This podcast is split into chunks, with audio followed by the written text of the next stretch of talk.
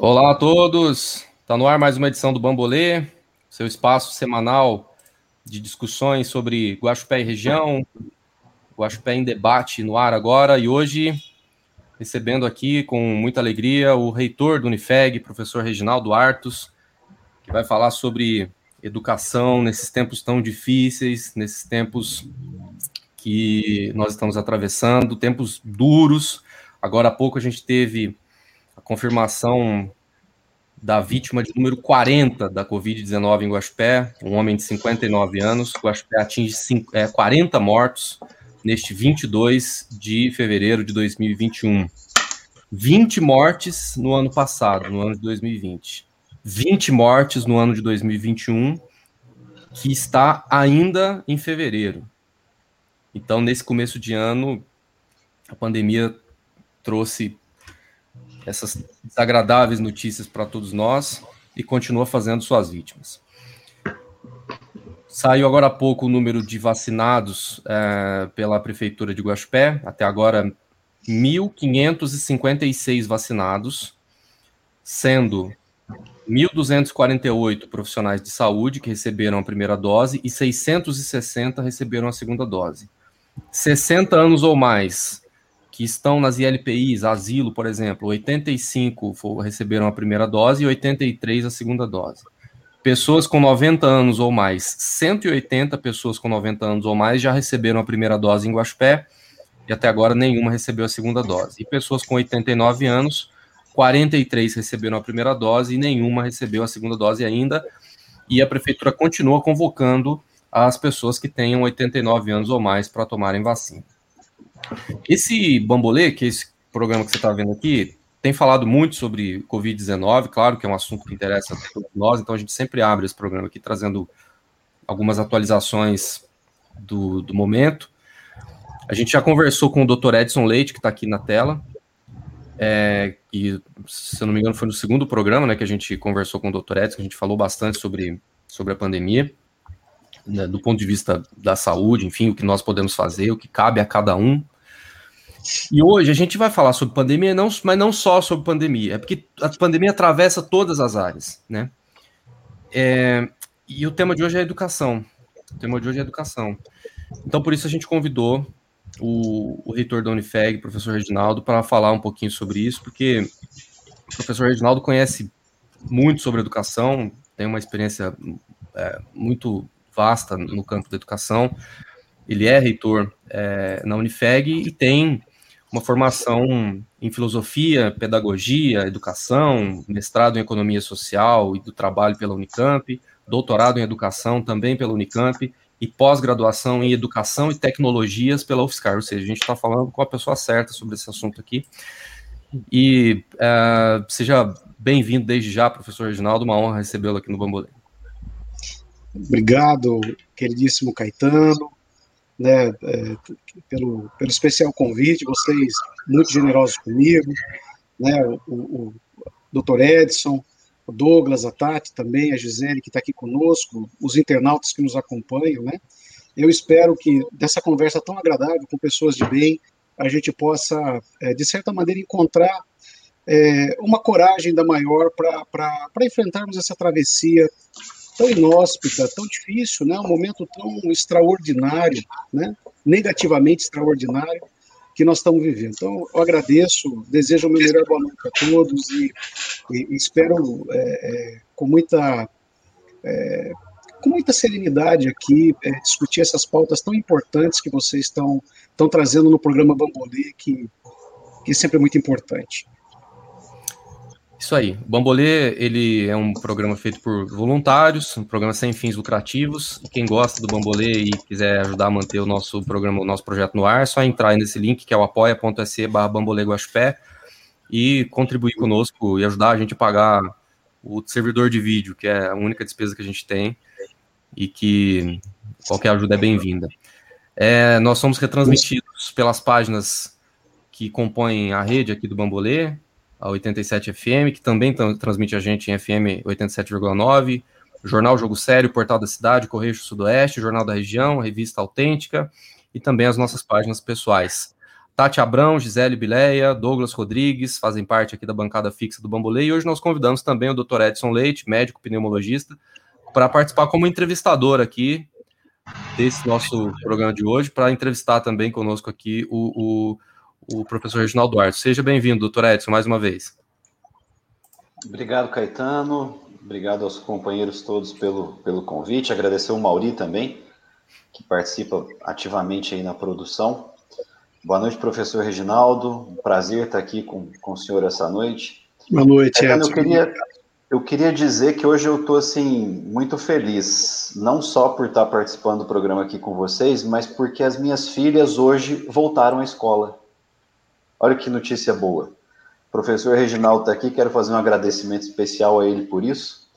Hoje, após quase um ano de ausência da escola, elas retornaram fisicamente presencialmente a uma sala de aula. E vocês não imaginam a alegria que eu tô com, com isso, a satisfação que eu tô hoje das meninas poderem voltar a uma sala de aula. E a minha primeira pergunta para o professor Reginaldo é o seguinte: eu acho que a fase mais difícil agora é confiança. Como é que nós vamos recuperar a confiança dos pais de mandar suas crianças para a escola e como é que nós vamos recuperar a confiança dos professores em retornar com segurança às salas de aula? Como é que nós podemos proporcionar isso? É. Bem, Edson, é uma. É, você também me comove com essa circunstância. Nós, nós estamos, é, de uma forma é, bastante rigorosa e com muita expectativa, acompanhando essa autorização provisória para a realização de avaliações é, de diagnóstico pedagógico das nossas crianças durante uma, uma semana de forma presencial aqui é, no Colégio do Inácio, né? É, nós fizemos uma propositura junto ao comitê é, é, de combate ao Covid do município, dentro do grupo de trabalho interdisciplinar do município, no, no âmbito do programa Saúde da Escola, é, fizemos uma propositura de um plano, fizemos uma propositura de um trabalho é, de retorno uh, transitório, né, uh, acreditando que as crianças que estão há um ano fora da escola e que passaram de nível, elas precisam ter contato com outras crianças, com outros professores, afinal, elas, é, muitas passaram do nível 1 para o nível 2, do nível 2 da pré-escola para o ensino fundamental 1, é, troca a quantidade de professores, troca a quantidade de disciplina, muda-se a metodologia, os coleguinhas, muda o ambiente da sala, enfim. É um conjunto de, de, de novidades bastante intensos para uma criança, e, e, essa criança precisa é, é, ter contato, sair da abstração do mundo virtual e ter um contato decisivo com o mundo real, é, com a solidariedade e o contato humano, né? Então, a primeira coisa que eu queria dizer, antes de tentar tratar da questão da, da expectativa e da confiança, é um agradecimento pela confiança que as autoridades públicas, na forma do Comitê Covid do município, é, nos concedeu, né?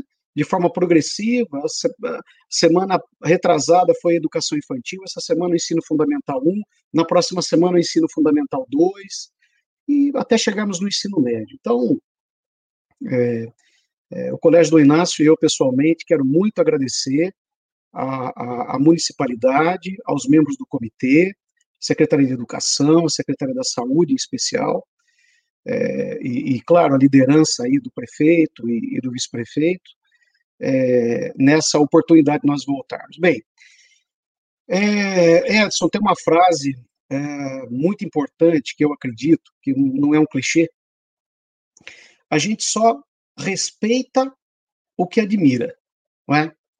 Quem não admirar a escola, quem não admirar os professores, quem não admirar as lideranças, não vai produzir confiança em si e naquela institucionalidade para que possa retornar com as crianças. Então, antes de tudo, o voto de confiança é um voto de si próprio, para não só com a pessoa, mas naquilo que ela é capaz de admirar e, de forma correlata, aquilo que ela é capaz de respeitar. Eu estou absolutamente convencido, como você bem disse, muito bem disse, Edson, você, um estudioso, uma pessoa da área, já esteve lá conosco na oportunidade desse debate. É, é, o problema que nós estamos tendo não é um problema propriamente com o vírus. O vírus está aí, está instalado, ele está aí, ele chegou, ele está aí. O que nós temos é que encontrar uma política pública que permita continuar oferecendo condições mínimas de preservação da vida, com muito rigor, mas, mas, essa iniciativa de confiança é de cada ser vivo, de cada ser humano, e volto a dizer, aquelas pessoas é, que aprenderam que só respeitam as coisas que admiram, se elas admirarem a escola, admirarem as crianças e entender a importância que faz a falta da escola para a criança, eles haverão de converter qualquer insegurança é, numa expectativa positiva e trarão as escolas e suas crianças para dentro da escola. Qual, falta, qual foi a, a, a, o maior impacto e o maior problema que a falta da escola física trouxe para as crianças e para os jovens nesses meses que eles ficaram em casa, professor? Relacionamento, vivência humana, vivência humana. É, Caetano, é, não sei se, eu já posso antecipar um pouquinho isso dentro do, do que vocês programaram no roteiro. Fique né, à vontade. Do Bambolê. É, o que é educação? Por que, que eu preciso educar alguém? Da então, onde saiu esse fundamento de pôr alguém na escola? Por que, que eu preciso educar o sujeito? Educar na escola ou fora da escola, educar formalmente ou informalmente. Né? Educar significa reconhecer que o homem só é homem quando ele vive em comunidade. É? É, tem uma coisa interessante do período da Grécia Antiga, é, que, é, que é fulcral. O Aristóteles faz a pergunta para o mundo: escuta, por que, que as coisas existem? Por que, que o peixe existe? Ah, o peixe existe para nadar. Por que, que existe o pássaro? O pássaro existe para voar, né? E assim ele vai na sua teoria das finalidades, do que ficou convencionado como teleologia, ele chega e vai perguntando e perguntando para as espécies qual a finalidade da existência delas. E ele vai perguntar, Caetano, para o homem, escuta, qual a finalidade da existência do homem? Por que, que o homem existe? Ora, o homem existe para se relacionar com outros homens. Porque se ele tem uma característica específica diferente dos outros animais, se ele não se realizar, não se relacionar com outros homens, com outros seres humanos, ele perde a razão e ele volta a ser um animal como qualquer outro. Ele perde a razão. Ele perde o juízo. Então o homem, ele é um animal cuja única característica é um ser relacional, é um ser de relações. Ele precisa conviver com outro ser humano para ele se sentir e se reconhecer como um ser humano. Mas aí eu tenho que educar. Como é, como é que eu vou fazer com que alguém viva no meio de outros seres humanos? Ele vai chegar lá agredindo, violentando, é, sem sensibilidade, sem, sem ter intencionalidade do que ele está fazendo. Então, você precisa educar o sujeito para ele ser um ser relacional e continuar existindo como humano, como humano. Então, Caetano, a primeira consequência da ausência e da falta de uma criança na escola é que eu estou desumanizando, ou usando uma palavra violenta, eu estou animalizando uma criança. Depois vem o problema da ciência, da metodologia, do conteúdo, etc. Isso é depois. Isso vem muito depois. A primeira questão gravosa que está aí é que faz um ano que nós estamos desumanizando as nossas crianças. Isso é de uma gravidade, isso é de uma. E na fase mais tenra dela. Tem, tem como reverter isso? Isso é, uma, é um, é, seria um dano permanente ou dá para consertar? Não, tem que repor isso. Evidentemente que você repor é, é, essas questões, você precisa de um certo planejamento. Você não vai pegar um ano que você deixou de cotejar e jogar tudo de uma vez. É exatamente por isso que nós pedimos para fazermos uma avaliação diagnóstica pedagógica presencial das nossas crianças para que a gente não dê simples continuidade de onde parou a turma do ano passado, vai começar um modelo novo e vou em frente com ele. Isso é uma barbárie. Isso não se pode fazer. A primeira prerrogativa, a meu ver, no limite do meu conhecimento e, e, e sem querer ser dono da verdade de forma alguma, é dizer para esses secretários de educação, pelo amor de Deus, que eles precisam fazer uma avaliação diagnóstica pedagógica mínima para voltar a cotejar como nós vamos restaurar a humanização desse ano perdido. Como é que uma criança que sai do maternal 2 e vai para o ensino fundamental 1, que ele, ele tem toda uma, uma, uma condição é, de relacionamento como um ser relacional nessa passagem, como é que eu jogo ele de uma vez por todas no, na, na, na, primeira série da alfabetização do ensino, é, é, do ensino fundamental 1, despido daquelas premissas e alicerces necessários para a humanização dessa criança. Né? Ciência vem depois, Caetano. né? O cotejamento da matemática, da letrinha, da ilustração, etc. Isso vem depois. Então, a maior gravidade é, é gravidade no sentido de, de, precisar de um alerta. Não é gravidade no sentido que o paciente é terminal. É uma criança. Vai ter. O Platão diz que o homem só se torna homem com 50 anos de vida. E desde que todo ano ele continue, todo dia ele continue aprendendo alguma coisa. Então, não, não é uma gravidade de sentido terminal. É uma gravidade que precisa ser identificada no momento em que, na fase mais tenra da criança, na maior fase de crescimento da, do seu potencial criativo, nós estamos simplesmente é, é, é, excluindo-a do seu potencial de humanidade. Sim. É, é que tem algumas faixas de idade que são que se constrói a personalidade, né? Que se constrói para sempre quem vai ser depois, bem nesses nos primeiros anos de vida. Por isso a pergunta. Vamos passar para a Tati Abrão fazer a próxima pergunta aqui para o professor Reginaldo Artos, reitor do Unifeg. Boa noite, Tati. Boa noite a todos os membros Eita. aqui do Bambolê. Boa noite, professor. Uma satisfação recebida aqui. Boa noite Muito a todos que estão nos assistindo aqui neste momento. Já tenho tanto de comentários, porque acaba sendo, querendo ou não, professor, é um tema atualmente polêmico, esse retorno, né? É, das, das aulas relacionadas às crianças de baixo, é, várias faixas etárias. E nos comentários aqui a gente já pode ver a preocupação desse retorno, né? A, a efetivação da segurança de receber essas crianças e garantir que elas serão né, bem cuidadas, todos os profissionais bem cuidados é, em relação ao momento que nós atravessamos. Mas a minha pergunta nem seria nesse sentido, quer dizer, a, acaba recaindo, mas eu gostaria de focar para o ensino superior, né? É, nós sabemos que mesmo antes da pandemia, a educação ela já vem em torno de décadas sofrendo, se transformando, se adaptando às, às ferramentas tecnológicas aí é, no sistema de ensino. O ensino híbrido ele, ele é um sistema que ele une né, as atividades e práticas presenciais com também ferramentas virtuais, né, fazendo uma combinação ensino online e presencial. É, um dos benefícios apontados por esse sistema híbrido é que ele pode é, proporcionar uma maior autonomia dos alunos, otimização do tempo do aluno e do próprio professor, redução de custos, é, permite uma adequação de várias é, metodologias de aprendizagem.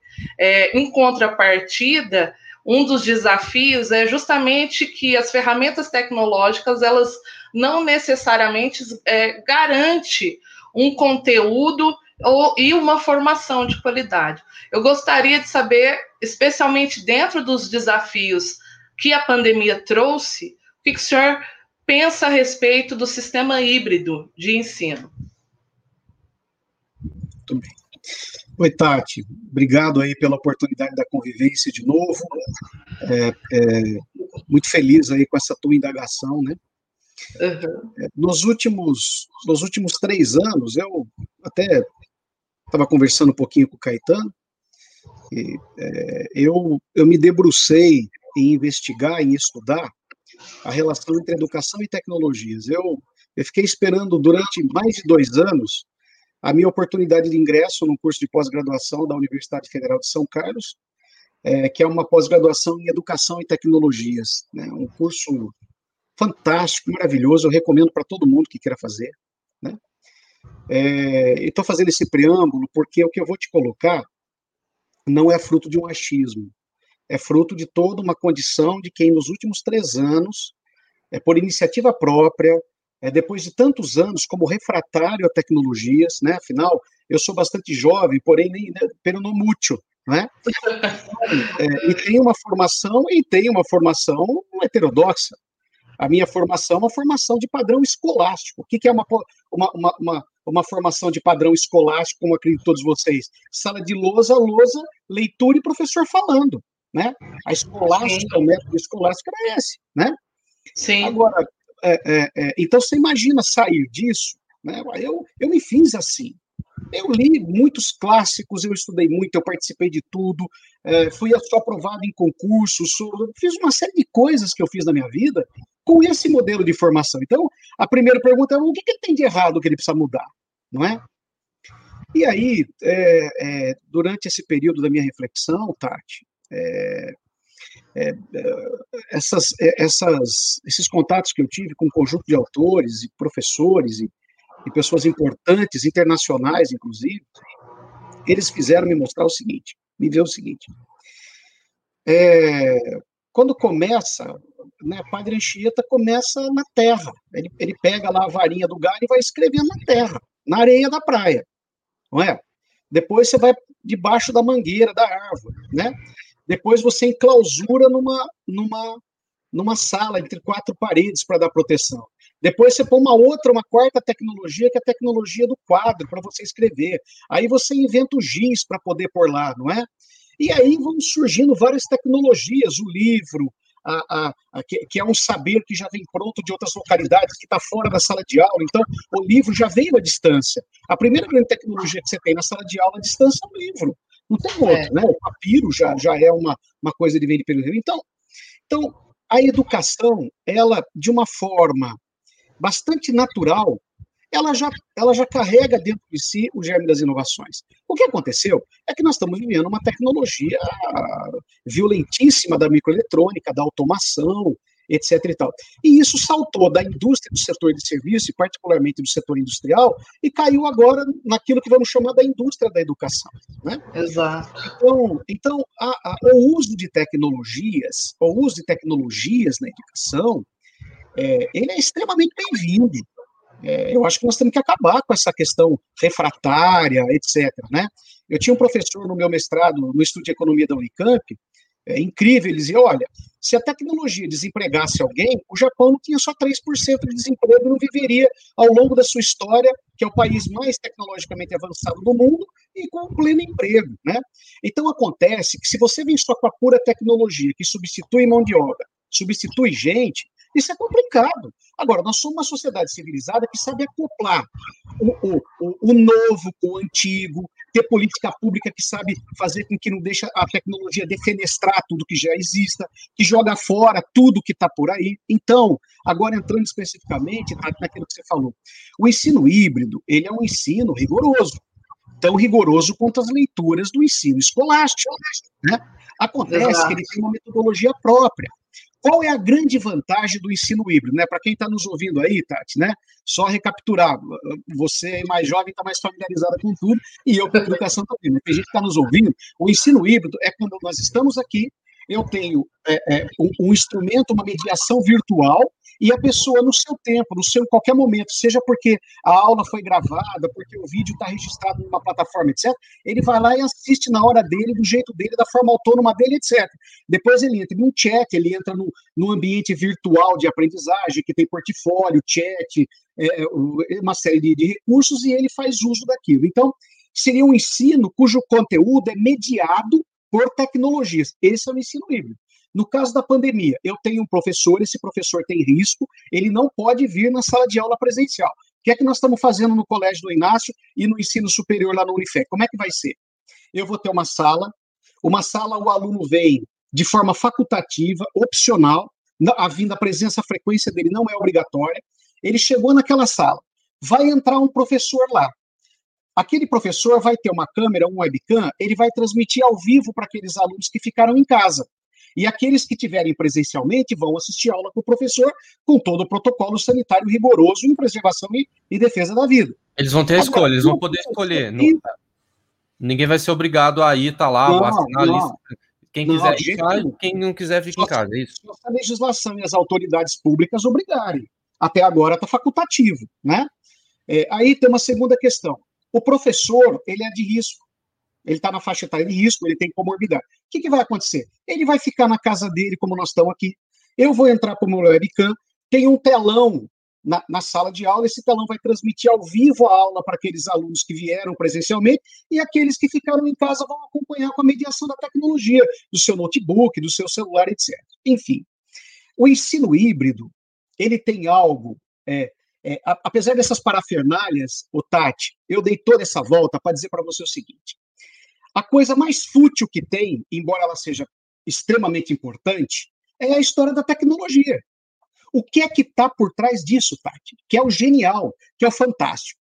O Tati, você esteve, como eu, acho que como todos os professores aqui, todos vocês é, é, que estão nos ouvindo, todos, indistintamente, todos, eu tenho certeza no que eu vou dizer. Né? É, nós estávamos em sala de aula que tinham 40 alunos, às vezes 50 alunos, turmas de ciclo básico na universidade que tinham 200 alunos. Eu, eu, eu fui formado assim. Né? Sim. Qual era o problema? O que, que é o problema desse ensino de massa?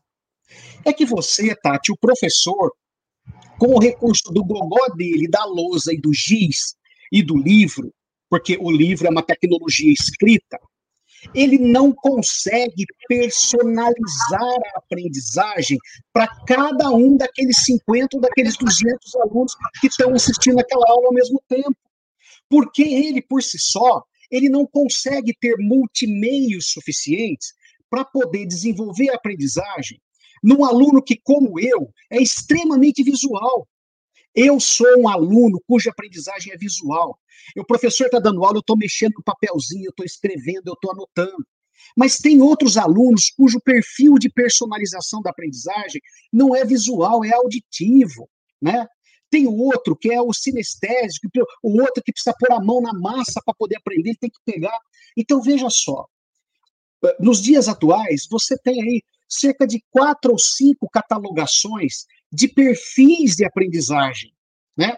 Que quando você está na sala de aula presencial tradicional escolástica, o, o, se o professor é visual, ele, ele, transfere a sua metodologia de aprendizagem de forma visual. Os outros quatro que não são visuais vão ter, vão ter dificuldades de aprendizagem. Vão passar a não gostar do conteúdo, não vai gostar do professor, não vai gostar da, da, da, da matéria, não vai gostar da escola, não vai gostar da sala de aula, não vai gostar do curso. Por quê? Porque não lhe foi é, é, é, personalizada, adequada transmissão daquele conhecimento ou o despertar daquela aprendizagem de forma personalizada. O ensino híbrido, a partir de, de, das tecnologias digitais, ele permite a você a primeira grande coisa mais genial dos últimos anos da educação, que é um único professor personalizar a aprendizagem de todos os alunos. Você quer ver como? Vou te dar um exemplo. Quando você fez prova na sua vida, e todos nós aqui, como que você fazia a prova? Responda, Tati. Prova era aplicada. Ou era escrita, ou era escrita. É, oral, oral ou escrita. No seu tempinho já não tinha mais oral, tenho certeza. Ah, eu formei, eu formei, ah, é, como eu formei em direito, então às vezes que apresentar trabalhos lá, orais. Ah, não, apresentar o trabalho sim, mas eu digo, a prova, tradicionalmente, era uma prova escrita. Sim, né? sim. Agora, você imagina com esses multimeios da comunicação, se um aluno quer fazer uma prova oral, ele grava um áudio. Se ele tem uma concepção mais visual, ele grava um vídeo e entrega para o professor corrigir. Se ele quer ser desafiado na forma da, de uma gamificação, o professor simplesmente prepara um, um aplicativo gamificado e coloca as questões para ele. Veja, veja é, pela primeira vez você está tendo uma sinergia muito importante com o uso de tecnologias, na medida em que as tecnologias digitais da área da educação permitem o que é de mais fantástico, que é o quê?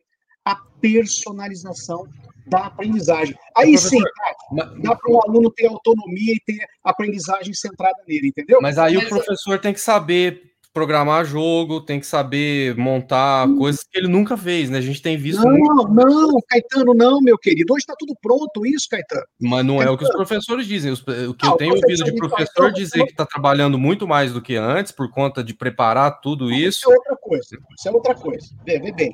É, é, é, pera um pouquinho, ó. E nós estamos entrando com o uso de tecnologia de uma forma extraordinária, de uma forma abrupta, não planejada, não programada, não preparada. Eu estou falando para você o seguinte, Caetano, o dia que vocês tiverem a oportunidade que eu tive, eu agradeço a Deus, eu fui visitar a, a maior feira de educação do mundo em Londres. É a maior feira, chama BET, a feira da, a feira da educação de Londres. Lá, pra você ter uma ideia, no dia que eu estava lá, é, coincidiu na semana, porque é uma feira de 15 dias, né? Você precisa de no mínimo cinco, no mínimo cinco dias para você conhecer a feira. São praticamente 10 ou 15 pavilhões do AMB nesse pavilhão de feira da indústria da educação. Lá você vê, eu, eu vi lá o, o imperador, o, o, o primeiro-ministro do Japão, o primeiro-ministro inglês, a primeira-ministra alemã, todos eles vão visitar as feiras. Eu não vi um, um, um, governante brasileiro visitando a feira lá durante esse período, sabe? E o que, que você vê é, lá, Se fosse Caetano? uma feira de armas, talvez teria um governante brasileiro. É, Caetano, meu querido, olha, eu tomei um susto quando eu cheguei lá, Caetano. Porque eu estudei economia, Caetano. A gente, a gente aprende em economia que o Brasil é um país atrasado.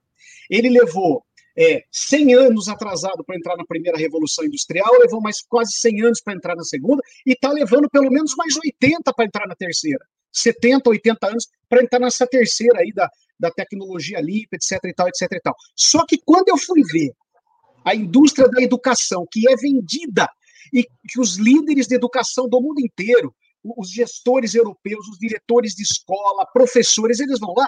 Nós estamos pelo menos há 200 anos atrasados em termos de infraestrutura de apoio ao suporte de aprendizagem ao professor. Entendeu?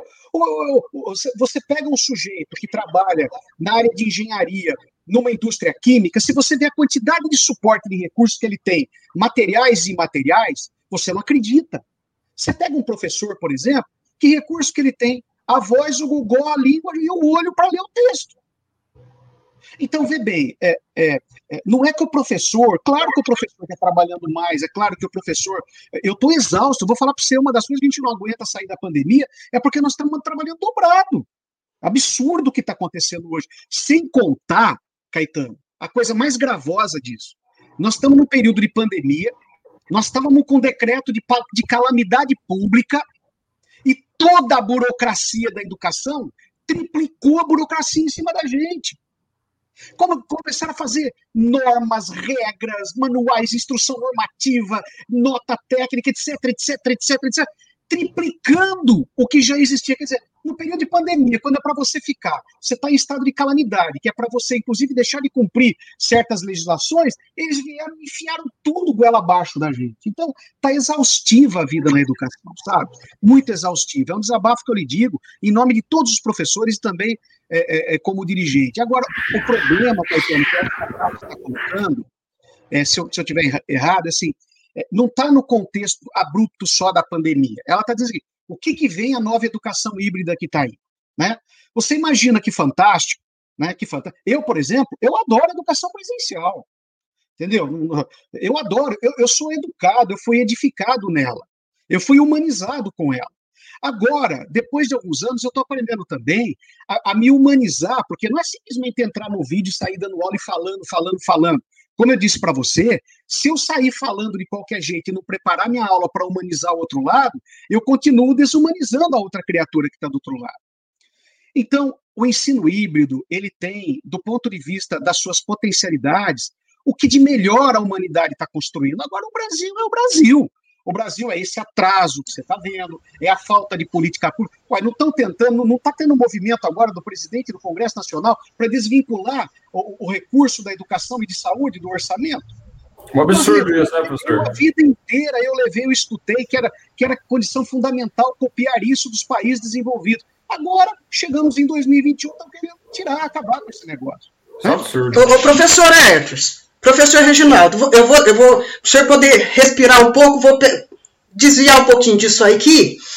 O senhor é formado em filosofia, educação, pedagogia, que tripé maravilhoso. O senhor tem mestrado em economia social e tecnologias. Então, veja bem, o senhor tem uma construção de conhecimento imensa.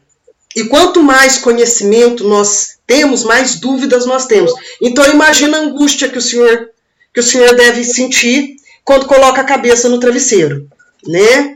Mas também tem um outro lado da angústia, que é a angústia da falta de conhecimento. E nós vivemos uma era da desinformação, né? Ou do excesso de informações e, e, e veja bem, as crianças, eu acho que elas estão se adaptando à, à, à pandemia melhor do que nós eles, eles aprendem muito rápido. Hoje a gente vê a, a criança, é, é, é, eu tenho uma menina, a gente vai sair, ela já fala assim, a máscara, né? Já sabe ali os cuidados básicos. Já os adultos, eles estão nessa angústia de, de se adaptar a um novo normal que nós não sabemos que novo normal é esse. Né? Eu queria que o senhor falasse é, é, é, dessa angústia do senhor com o tanto de conhecimento que o senhor tem e traçasse um paralelo com a angústia daqueles que não têm todo esse conhecimento e toda essa visão de que, sim, vamos sair dessa? Vamos. Eu, dentro da, daquilo, né, da limitação do meu conhecimento, acho que nós, a nossa saída é a vacina. Né? Mas vocês, dentro da educação, vocês têm que. Porque a educação é desafio, é constante, né? É, é a todo tempo. A educação está procurando outras saídas, enquanto não vem a vacina. Né? Mas eu queria que o senhor falasse lá na filosofia dessa angústia que vivemos é, é, atualmente. É, Gisele, a minha maior angústia é, como pai, eu tenho dois filhos, é, um está no ensino superior, entrou na Unicamp, era o sonho dele entrar em engenharia da Unicamp, até hoje ele não conhece a Unicamp. A minha maior angústia como, como avô, eu tenho um netinho de dois anos, que precisa da escola e só agora ele está conseguindo retornar à escola. E a minha maior angústia como educador, juntando essas três partes que eu estou lhe dizendo, é até quando as crianças vão continuar carregando os adultos, em especial a irresponsabilidade dos adultos. Você disse aí com uma sabedoria enorme, a criança, a criança, ela se adapta, ela, ela com rastilho de pólvora, ela se adequa aos ambientes, ela não é viciada, ela não é resistente. A criança, se ela chegar numa escola com protocolo, porque a criança adora a escola. Eu já falei para você, tudo que você admira, você, você respeita e respeita bem. A criança admira a professora, nossa, de forma fantástica.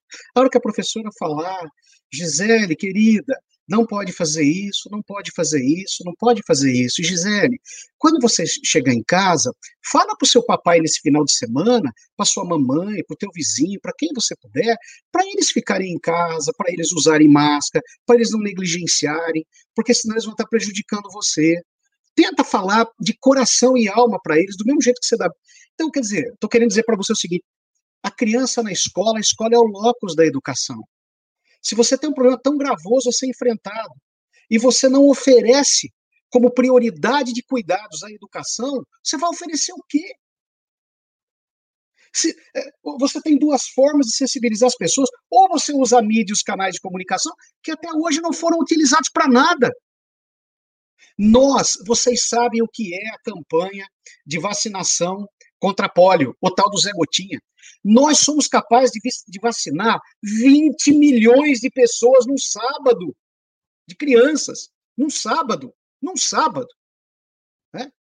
Então, imagina a capacidade histórica que esse país tem com a vacina, com a imunização, desde Vital Brasil, desde lá de trás da, das discussões uh, das doenças infecto-contagiosas, da malária, de tudo, de tudo.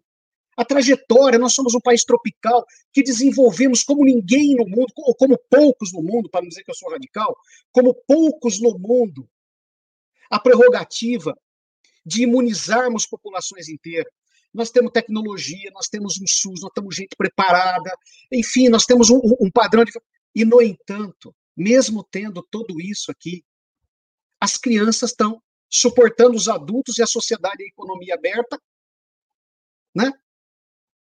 Com todo mundo negligenciando. Essa é a minha angústia. Quando que nós vamos respeitar as crianças e a infância nesse país? É claro que tem risco da criança vir na escola, mas eu digo para você com muita segurança, Gisele, na escola não nasce o vírus. Ele pode chegar de fora, ou porque alguém negligenciou, ou de forma desconhecida na a escola. Por exemplo, lá no Colégio do Inácio, é, claro que eu sei que as escolas públicas, infelizmente, não têm essa mesma condição. Eu sei disso. Mas o Colégio do Inácio passa sabão e higienização de manhã, à tarde e à noite nas suas instalações.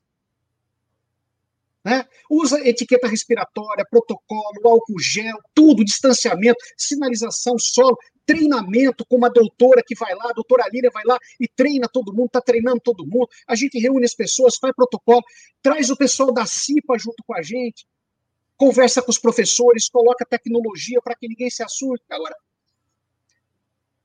Por que, que quem tem dinheiro, que a dona viúva não faz isso e fica dando prioridade com outras coisas? Então, o que me angustia, Gisele, é até quando as nossas crianças brasileiras vão carregar nas costas adultos irresponsáveis e oportunistas, entende?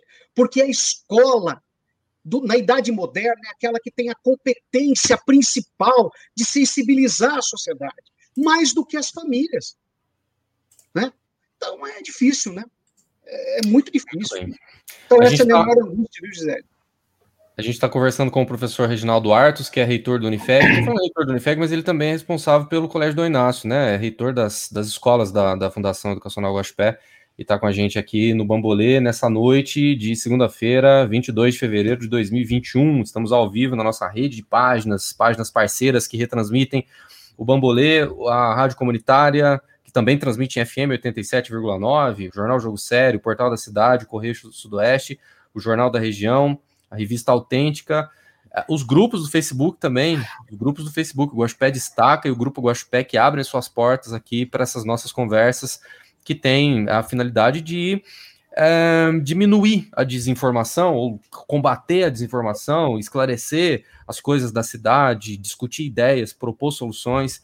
Esse é o objetivo do Bambolê, que é um projeto sem fins lucrativos e que tem é, o seu apoio, é, o seu apoia.se barra Bambolê Guaxpé disponível para você ajudar a gente a manter o programa sempre no ar. Então, se você gosta do Bambolê, entra nesse link aí e você pode ajudar a gente com 5 reais, 10 reais, enfim, ajudar a gente a pagar essa transmissão aqui. Nós temos, nós temos um custo da transmissão, né, um valor mensal que a gente paga para manter o programa no ar, para manter essa transmissão sempre em dia. Então a gente faz essa, essa vaquinha virtual, as pessoas que nos ajudam, a gente agradece muito.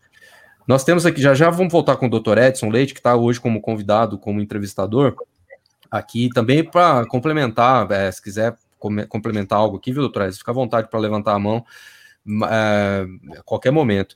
Mas a gente, além do professor Reginaldo Duarte, nós temos outro professor aqui na bancada, que é o Douglas Rodrigues, que faz parte aqui do projeto Bambolê. Boa noite para você, Douglas. Boa noite, Caetano. Boa noite, professor Reginaldo. Boa noite, doutor Edson. Boa noite, Tati, Gisele, todo mundo que está vendo a gente.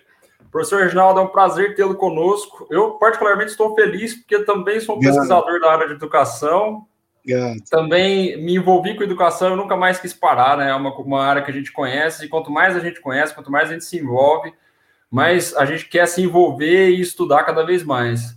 Professor, tem várias coisas em comum na, na nossa trajetória que eu fiquei particularmente feliz com isso. A primeira delas que eu sempre fiz umas anotações, a primeira é Marília, né? A cidade da bolacha. O meu mestrado e o doutorado são lá. Eu estou em andamento ainda no doutorado lá na Unesp. Que bacana. Também pesquisa educação e tecnologia, é, o Conceito de Educação Computacional, que é justamente para fazer isso aí que o senhor, falou, que o senhor falou anteriormente, que é, é, a gente precisa olhar, a gente tem que parar de olhar o, o, é, desse reducionismo e desse presentismo, né? Que a gente ignora, a gente nega o futuro, pensa no agora e, e pensa e, e, e, não, não entende o passado. A gente precisa entender o momento que a gente vive, considerar também as dimensões sociais da tecnologia e não pode deixá-los de lado, né? Se a, se a pandemia é um negócio, foi, foi uma coisa extremamente terrível para a educação, é, ela é uma coisa que aniquilou e talvez é, tenha um impacto a médio prazo e a longo prazo para gerações que vão prestar os próximos vestibulares, né, principalmente da rede pública, grande, muito grande, é, a, a, gente passou a entender o aluno que mora longe e o aluno que não tem é, a tecnologia de comunicação, porque é, é, é muito interessante também esse reducionismo, esse reducionismo, dentro da área de educação, que eles pensam que tecnologia apenas está restrito a TICs, né? É. E também há essa confusão de achar que a tecnologia é só coisa digital, sendo que enxada lá atrás, tudo é tecnologia também. Professor, a minha, eu poderia fazer, ficar horas é, conversando com o senhor sobre educação e. Vamos marcar, vamos combinar, Douglas. Sim, sem, sem, dúvida. Sobre essa temática, mas eu vou fazer uma pergunta mais simples, assim. É, é, so, eu, a gente tem, eu tenho como, a gente tem como exemplo, vi que sua formação, fui ler sua tese, dá para fazer um programa aqui só sobre a autonomia da universidade, do, do ensino superior do Brasil. Eu pesquisei no mestrado também, ensino superior tecnológico. Agora, uma, uma, perguntando sobre, é, para o pesquisador, professor Reginaldo, o que que ele, o que que ele diz a respeito da área de educação, é, dos desafios de ser pesquisador em educação?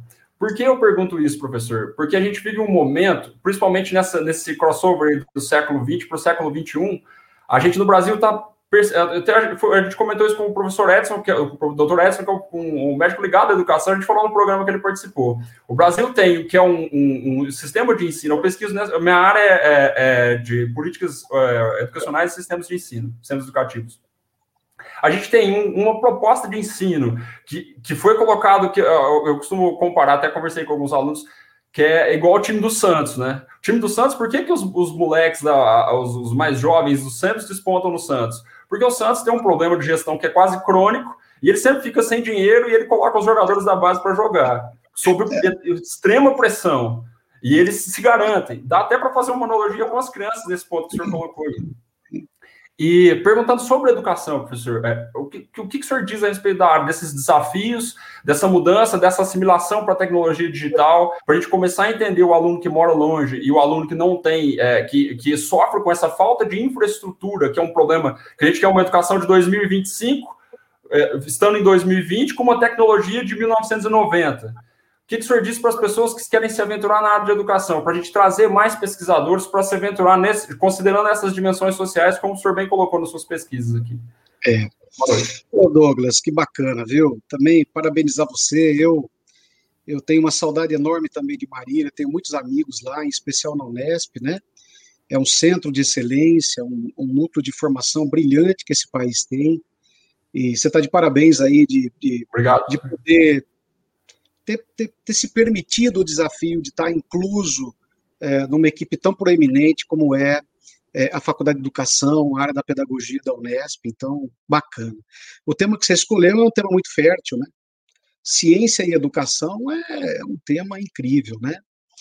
É, tentando, uh, Douglas, é, contribuir é, com a tua indagação, eu diria o seguinte: é, do ponto de vista de uma formação filosófica, se eu for responder a você partindo do pressuposto filosófico, a gente costuma dizer em educação que filosofia é a educação de educadores, né? É um propósito de educação para educadores, né? É um, ah, tem toda uma discussão se essa é uma concepção elitista ou não, aí vai da concepção que se quer ter de educação e que se parte de educação.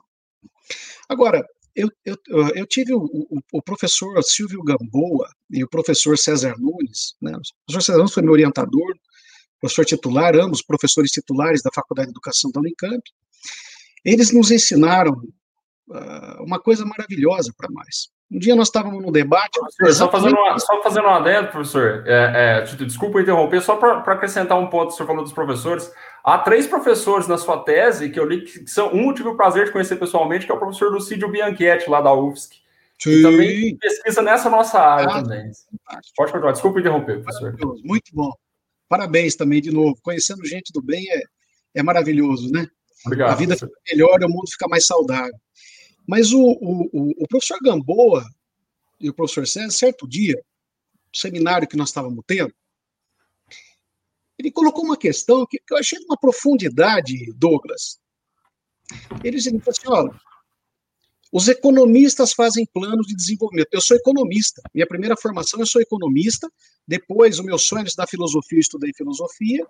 Fiz pedagogia, estudei também pedagogia como educador, que era um, um desejo antigo, sou de uma família de educadores.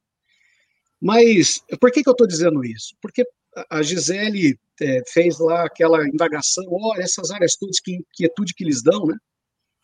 E eu estudei é, é, é muito economia, desenvolvimento socioeconômico, é, desenvolvimento do capitalismo, né, participação do Estado ou não, da iniciativa privada, quanto de mercado, quanto de desmercantilização, desmercantilização você tem para um país se tornar industrial, civilizado, renda per capita, desigualdade regional, blá, blá, blá, muito bem.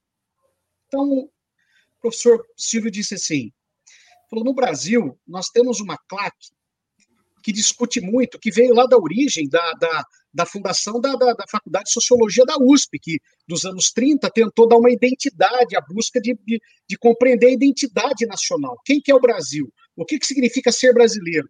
O que, que falta para o brasileiro, se é que falta para ele ser um povo, uma sociedade, um ser humano desenvolvido, etc, etc, né? É, colocando aí todas aquelas, aquelas, aquelas concepções é, que você faz do povo europeu, do povo norte-americano, do povo japonês, etc, etc. E aí, é, é, Douglas. O, o, professor Silvio diz o seguinte: ele fala, no Brasil nós temos um problema gravíssimo, que quem entra na educação tem que se preocupar a vida inteira. É e é um problema filosófico. Ele diz o seguinte: nós precisamos aprender a formular perguntas. Douglas, o engenheiro brasileiro não sabe fazer pergunta. O médico brasileiro não sabe fazer pergunta. O economista brasileiro, o gestor, não sabe fazer pergunta. O dirigente de empresa, o líder executivo, não sabe fazer pergunta. Ora, é a pergunta que move o mundo. Então, há, métodos na educação, e só na educação. É da educação que brota o método, ou, para usar esse termo, que é, é, é, é, o locus por natureza, onde o diálogo, a dialética, pela concepção da contradição e da força dos opostos, ela permite a você fazer e aprender a desenvolver perguntas. No melhor sentido antropológico, né, professor? A resposta, a resposta depende da pergunta. Se você fizer uma pergunta certa, você vai ter uma resposta certa. Então, Douglas, eu acho que é, é, é, um. Foi tão profundo isso, me marcou. Você você está você tá me deixando tão feliz em relembrar isso, que você não tem ideia. Obrigado. Porque é de uma profundidade tal, nós não ensinamos as nossas crianças a fazer perguntas e mais. Como a gente não gosta de infância, quando as crianças estão na fase do porquê, porquê, porquê, porquê, sai de perto, vai para lá, para de perturbar. Você sabe o que eu estou falando. Não, a gente não vê a hora de se livrar das crianças quando elas estão na fase dos porquês. Né? A interrogação é que comanda o mundo. Mas o sujeito, quando ele vai se tornando adulto, Douglas, existem técnicas que o ensinam a organizar uma pergunta, a preparar uma, uma pergunta. Quais são as premissas necessárias para você é, é, conceber uma pergunta? E a pergunta resolve problemas da ciência, a pergunta coloca, é, é, é instiga em você a busca por soluções das mais misteriosas que podem acontecer, para desenvolver produtos, inovações, para desenvolver a humanidade, para você compreender o que nós estamos acontecendo. Se a gente fizer a pergunta correta, nós somos capazes de poder interpretar. E não que seja uma única pergunta, né? De uma pergunta, você tem perguntas derivadas que te dão ao que a gente chama lá, e ele nem gostava disso, viu, Douglas? É, aí fala que nós criamos problema de pesquisa. A educação não devia ter problema, a educação tem que ter é solução. Então não é problema de pesquisa, é solução de pesquisa. É ter uma boa pergunta. E para aprender a perguntar. Muito bem, eu quero saber. É a educação, é na educação que se aprende a perguntar, Douglas. Não é em outro lugar que se aprende a perguntar, entendeu? A educação que vem desde a base é lá que te ensina a perguntar. Não é? Porque Estimular a curiosidade, né, professor? A ciência anda lado a lado com a curiosidade. A ciência tá. A gente viu a sonda pousando em Marte agora. Né? Pois é. A, a curiosidade. Eu, eu, sou muito. Eu, a gente tem alguns professores, é muito interessante esse processo de formação, que eu também tenho uma segunda formação na área de engenharia da computação para me aproximar de uma coisa que eu gosto muito, que é o computador. E hoje a gente consegue Hoje a gente consegue. É, eu acho que é, é, é impossível a gente pensar a educação, o processo de educação, é, sem ele estar atrelado de alguma forma ao computador, que sabe do jeito que a caneta era nos anos 70, 60, lá, ou talvez na época das, das escolas novistas lá atrás. E, e é interessante como tem é, nesse processo de formação diferente, professor. O senhor me lembra também um outro professor que eu gosto muito, né? Que ele tem um nome numa sala aí do, do, do Unifec, que é o professor Moacir Costa Ferreira que é, eu, costumo, eu, costumo, dizer que eu vou parar de estudar quando eu morrer só. Porque ele era uma pessoa assim, ele era uma pessoa desse jeito. Que ele estudava, estudava, estudava pelo gosto de estudar e transmitir aquilo a outras pessoas. Acho que a educação faz isso com a gente. Não, sem dúvida, né? É, é, é ainda, ainda no campo dessa, dessa tua indagação, Douglas, é, vale lembrar o seguinte: o Platão é, ele, ele tinha uma discussão muito terrível entre o mundo sensível e o mundo intelectivo, o mundo inteligível, você sabe disso. Para ele, a razão que deve prevalecer sobre os instintos, porque os instintos e o mundo sensorial, ele nos engana, né? Ele nos engana, ele te dá uma aparência de uma coisa que na verdade não é. é os sentidos, ele é muito episódico, ele não te dá uma essência permanente das coisas, ele é muito pontual, ele é muito fluido, então ele nos engana, né? Mas tem uma coisa importante que o Platão, no meio dessa discussão, ele colocou, ele falou assim, olha, por que que, por que, que o homem precisa ser educado, além de ele ser um ser de relação? Por que, que eu preciso educar o sujeito? ele escreve umas coisas lá do, que são incríveis. Ele fala assim: olha, o homem ele é uma mistura de autonomia e heteronomia. É aquilo que ele faz de si mesmo, que ele próprio controla, as atitudes, as escolhas, as liberdades que ele toma. Mas apesar dele achar que ele tem o controle do mundo, a vontade do mundo, a racionalidade do mundo, existe uma outra parte do mundo que é heterônoma, que é fora dele, que é o tal do destino. É o tal do destino. Maquiavel chamava de fortuna. A fortuna. Então, o Platão, ele diz o seguinte, fala, olha, o homem tem um problema crônico dentro dele, insolúvel. Ele tem razão, a sua razão, ele tem seus sentidos, ele tem uma capacidade criadora como nenhum outro animal tem, portanto, ele é criativo, ele é uma obra de arte, né? E aí o Platão fala: bom, eu não posso festejar muito a obra de arte porque eu não gosto dela, porque ela é sensível, sensorial, e, a, e, a, e tudo que é sensorial nos engana. Não chega à verdade. Mas veja, ele vai dizer: olha, há uma parte do mundo que você tem livre escolha, vontade e controla. E há uma outra parte do mundo que o homem está submetido, que é o tal do destino, né? que é aquilo que ele não conhece. E o, qual foi a saída do Platão? Platão fala assim: olha, qual é o tamanho da liberdade do homem? Bom, a liberdade do homem vai até, onde, vai até o momento em que o destino chega. E como essa questão é uma questão insolúvel na educação do homem, olha só, por não ter solução, por não ter solução, por ser insolúvel, os gregos inventaram a teatralização da tragédia. Porque a tragédia nada mais é, é, é de uma mistura daquilo que é racional com aquilo que provém na sequência do que é o destino, do que não é racional e controlável, do que é externo, exterior ao homem, você não controla, né? É, resumindo, é, o sujeito tem uma vida boa, racional, uma pessoa do bem, de repente vem uma praga, não se sabe de onde, que está fora da razão, fora do controle dele, e defenestra o sujeito. Né? Defenestra. Aí o, o ser humano passa a falar assim: escuta, eu vou acreditar no destino, ou eu vou acreditar na, na, na, autonomia do homem? Eu vou acreditar na heteronomia, que é o destino, Está tudo predestinado? Ou eu vou acreditar no homem? Aí a Grécia dá uma resposta. Ela fala: escuta, nem tanto ao céu, nem tanto à terra, vem para cá. Vamos fazer, vamos educar a partir do teatro da tragédia, do trágico. O que, que é o trágico? O sujeito que prepara tudo, que é avisado de tudo, que, que, que, é bom, que reserva tudo, e de repente, não mais do que de repente, ele tem um final de vida completamente avesso. Ele foi bom a vida inteira e tem um final de vida maléfico. Ou então, ele foi mal a vida inteira e foi beneficiado com a bondade, com o bem no final da sua vida. Como é que você consegue compreender essa, essa, esse contraponto enorme? Muito bem, o, o, o mundo cristão focalizou no destino. Ah, já que. Para que, que eu vou querer ser racional, viver o dia a dia, enfrentar tudo, ser racional, etc., controlador, possessivo, dominador, etc., se o destino vem e pode mudar tudo? Então, eu vou parar, vou ficar sem fazer nada aqui, vou deixar que o destino me leve. Não é? Mas vê bem, olha só o que é importante.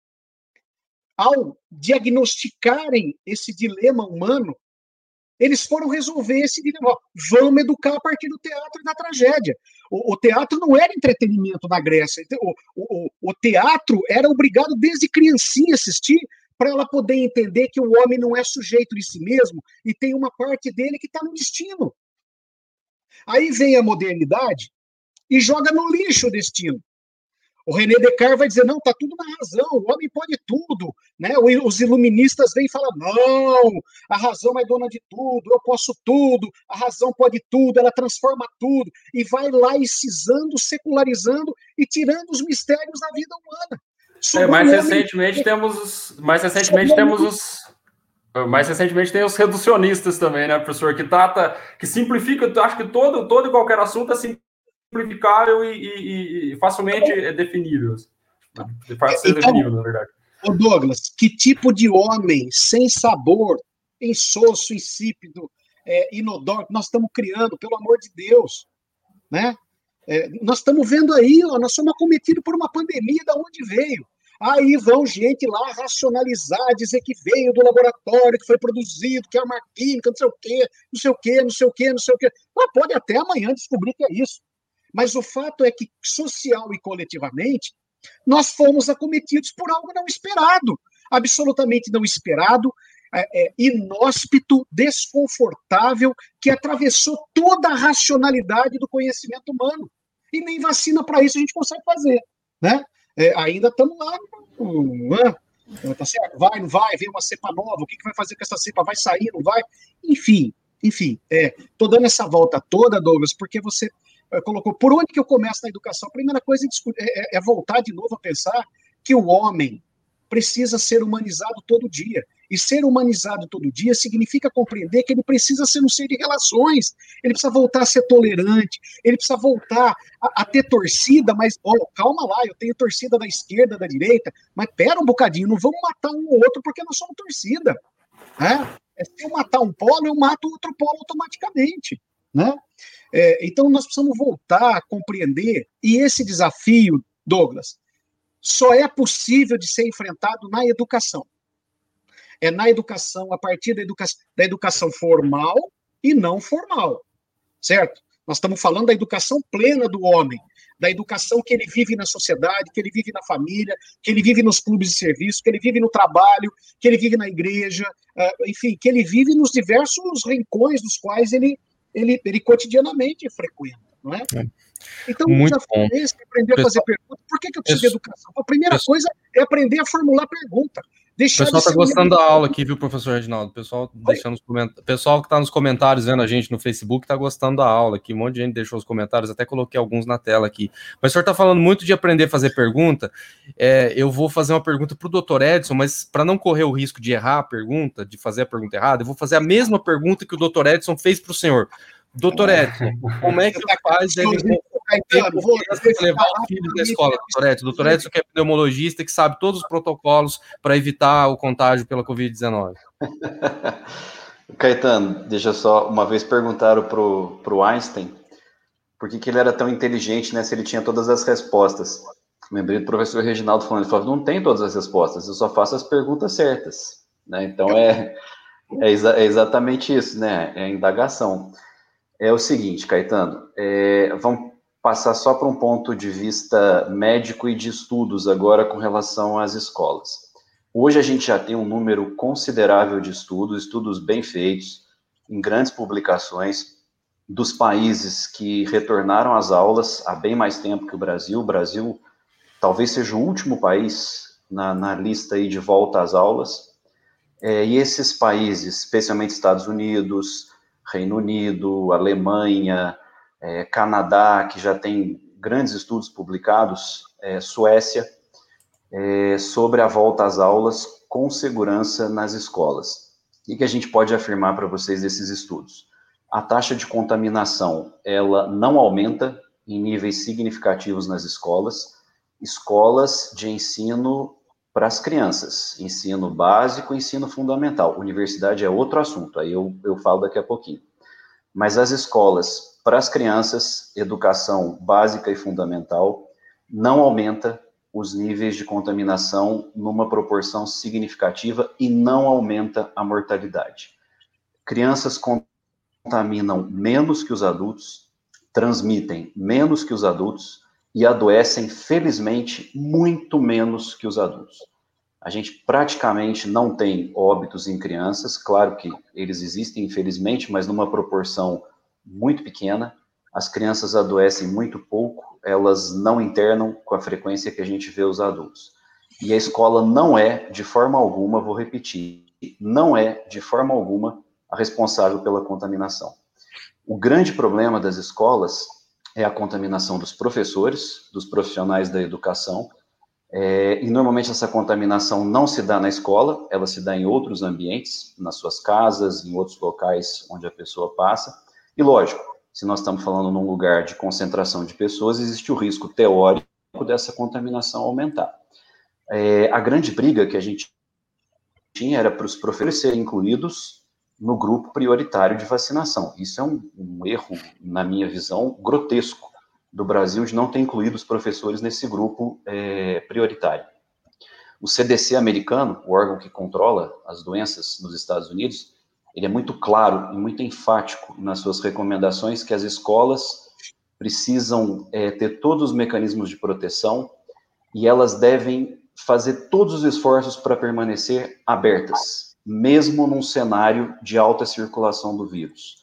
Lógico, numa situação desproporcional, elas também serão fechadas como outros estabelecimentos, mas elas precisam fazer o possível para ser as últimas a serem fechadas e, assim que for possível, as primeiras a serem reabertas. E isso, lógico, passa pela vacinação.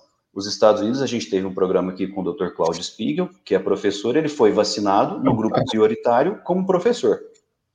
Então, assim, a gente precisaria ter adotado isso, mas embora isso não foi adotado, eu acho que a gente ainda pode brigar por isso aqui em Guaxupé, os vereadores podem ter um papel muito importante nisso, é, a prefeitura também, porque eles podem incluir, claro, desde que tenham doses suficientes, isso seja possível, para incluir os professores num grupo é, mais rápido de vacinação para as escolas permanecerem abertas. Então, assim, resumindo, escolas são ambientes seguros, lógico, desde que tenham os protocolos todos de segurança, é, as famílias elas podem ficar é, de uma certa forma tranquilas nesse sentido, porque as crianças elas não vão adoecer na proporção que todo mundo espera, e felizmente os dados são muito tranquilos hoje para mostrar para a gente que é seguro manter a escola aberta e que isso não aumenta os níveis de contaminação. Só uma coisa muito importante que eu acho que todo mundo tem que ter em mente, o, o professor Reginaldo é, é muito feliz nisso, ele já colocou nas reuniões dos pais que eu tive a oportunidade de participar, é, surpresas podem acontecer e a gente tem que estar preparado para isso. Por exemplo, uma criança pode contaminar numa sala de aula, as crianças dessa sala de aula não voltarão num período de quarentena, nós vamos ter que respeitar isso. Então, essas situações elas podem acontecer. Quando a gente fala que o ambiente é seguro, ele é seguro, mas ele não é isento de contaminação e de riscos. Então, a gente precisa estar preparado para essas situações também. É, uma alta circulação de vírus, a gente tem variantes novas chegando, a gente pode ter daqui a um, dois meses um aumento no número de casos em Guaxupé e as escolas poderão ser fechadas. Então, assim, tudo é muito novo nessa pandemia, a gente aprende com ela acontecendo. Então, tudo que a gente fala aqui não é fixo, não é definitivo, a gente também tem que ter o bom senso de entender que a escola também pode sofrer mudanças, mas eu acho que o doutor Reginaldo é, é muito feliz nisso, a gente não pode mais penalizar as crianças.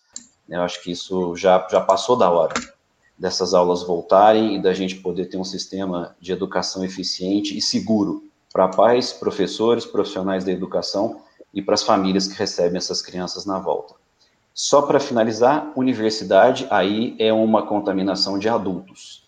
E aí a gente precisa fazer os esforços para que o ensino à distância ele seja é, mais, é, não digo prioritário nem fundamental, mas mais importante nessa fase do que o ensino presencial, porque o risco de contaminação em universidades é realmente mais alto, e aí sim você pode ter um impacto em casos de mortalidade. O doutor Edson, o senhor sabe se tem, já tem casos de variante de Covid em Guaxupé? O senhor tem essa informação?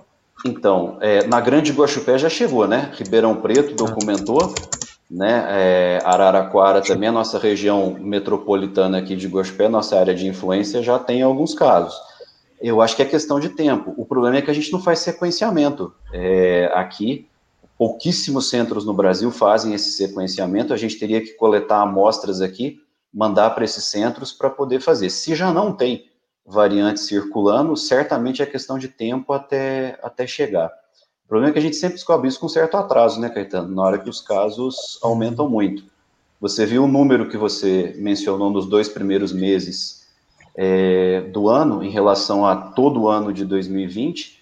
Janeiro a gente imaginava que seria um mês muito ruim, nós até fizemos aquela live de final de ano como um alerta à população, e a gente imaginava que seria uma batalha de Dunkerque da Segunda Guerra em janeiro, ou dependendo dos números, Hiroshima ou Nagasaki, foi próximo a isso. Janeiro foi um mês horroroso, foi terrível no Brasil. Nós estamos há mais de um mês com uma média de mortes acima de mil por dia. Isso é muita gente, isso é muita vida perdida. Aqui em Guaxupé a gente tinha uma taxa de mortalidade, ainda temos, felizmente, uma taxa de mortalidade baixa, mas 20 pacientes mortos no começo do ano e 20 em todo o ano de 2020, você vê a proporção que isso tomou. Se tem variante nova já circulando, a gente ainda não sabe, é, eu espero que não, mas nas cidades próximas elas já chegaram e infelizmente é questão de tempo até a gente estar tá circulando aqui. Muito bem. Ô, Caetano, é. uma observação que é, é esse contexto que a gente está conversando aqui, né, é, é, um contexto da escola particular, que a realidade da escola pública, né, tanto na parte de recursos tecnológicos, pedagógicos e, e, e de acesso das famílias, quanto da parte de conseguir seguir os protocolos de segurança é totalmente outra. Né? Me parece, até deixo aberto caso vocês queiram é, é, comentar, que dia 8 de março pretendem, o Estado de Minas Gerais pretende retornar às aulas. Mas até agora a gente não conseguiu ver um protocolo, professor Hertz, porque eu acho que para vocês voltarem no Dom Inácio, vocês fizeram uma, uma junta aí de especialistas das diversas áreas, né, para poder oferecer essa segurança. E, ah, vamos voltar dia 8 de março, aí, sei lá, dia 5 de março, eles jogam lá um Minas consciente da educação para a população e vão brincar mais ou menos roleta russa com nossos professores e com nossos alunos, né? Porque aí, é, é, é ensino estadual, a gente já está falando de adolescentes. Pois é, Gisele. É, de novo, né? História da desigualdade desse país, né? Do lado, você tem a três quarteirões, a gente tem uma escola gigantesca ali, uma escola estadual, o ginásio, depois na avenida ali o Poli, são escolas enormes, né? Depois logo embaixo tem, tem ali o, a escola infantil de referência nossa, tudo centralizado, né? Tudo pertinho do outro.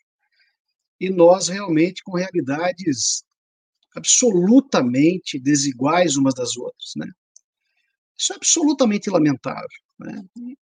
E é mais lamentável ainda que se a gente não conseguiu até hoje, Gisele, minimizar as desigualdades históricas, estruturantes, né, da educação, no contexto de uma pandemia, então, isso se intensificou. Se intensificou porque você precisa é, de ações que são muito específicas àquele grau de desigualdade que entre o público e o setor privado reinam. Né? Você está absolutamente correta. Né? É, é, você tem escolas gigantescas, é, cujos recursos são absolutamente escassos, pelo menos aqui no, no, no, no, estado de Minas Gerais, o que a gente tem visto, fruto aí, aí tem uma série de justificativa, a crise fiscal, a crise financeira, a perda de arrecadação, aí vale tudo, aí vale tudo né? Aí dá para justificar. Onde você, o ninho que você for buscar, você vai achar um, um, um ovinho com, uma, com, com um filhotinho ali já piando e explicando na ponta da língua o discurso, a narrativa é, da justificativa. Não tem mesmo, Gisele. É grave. Você tem razão que você me falou. Lá no, no, no Colégio do Inácio, no Unifeg, nós estamos seguindo recomendações de notas técnicas que nos foram transmitidas pelo Ministério Público Estadual, pelo Ministério Público Estadual Federal, né? O doutor Ali, do Ministério Público, que é curador das fundações, a todo momento nos orientando com, com segurança, com precaução, preocupado, porque é, cabe a ele também uma responsabilidade é, de tutela coletiva disso. Né? Então, nós conversamos, nós nos engajamos, nós sentamos desde o início para conversar. Montamos um comitê interno do Covid, é, é, é, um médico participando como vice-coordenador, uma doutora em enfermagem na área de saúde pública presidindo o comitê, representante dos professores, representante da CIPA, né? representante dos funcionários ali, né?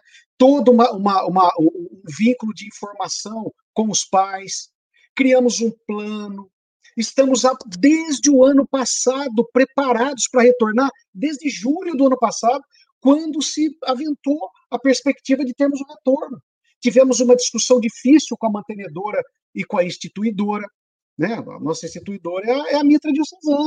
Ora, imagina o senhor bispo, né, o Dom Lanza, com aquela serenidade dele, com a inteligência dele e a sabedoria dele, também olhando o que estava acontecendo no interior das igrejas. Né? As dificuldades, as resistências, as inseguranças, as inconformidades que poderiam ter, os riscos derivados daquilo. Nós temos mantenedores também que são de outras áreas, que também tinham sensibilizado. Enfim, eh, não é uma conversa que começou hoje, né? que nós escrevemos um papelzinho lá e saímos, mandamos um recadinho para tudo. Não é isso. Então você tem muita razão, Gisele. É uma, é, é uma conversa séria, exaustiva. O, o, nós começamos a conversa aqui com a Tati, com o Caetano, dizendo nós estamos exaustos na educação, a gente não aguenta mais. A gente não vê a hora de voltar, porque a expectativa e a tensão do distanciamento, da violência em que isso se tornou, é enorme, é enorme.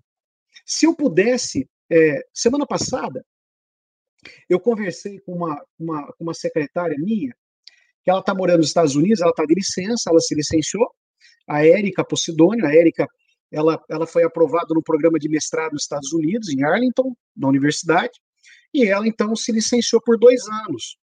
E, mas eu, evidentemente, mantenho contato com ela, uh, né? Ela pegou uma bolsa lá, fez uma licença daqui sem remuneração e foi para lá. E conversando, Érica, como é que tá as coisas aí? O que está acontecendo? Essa coisa das escolas? Ela falou, professor,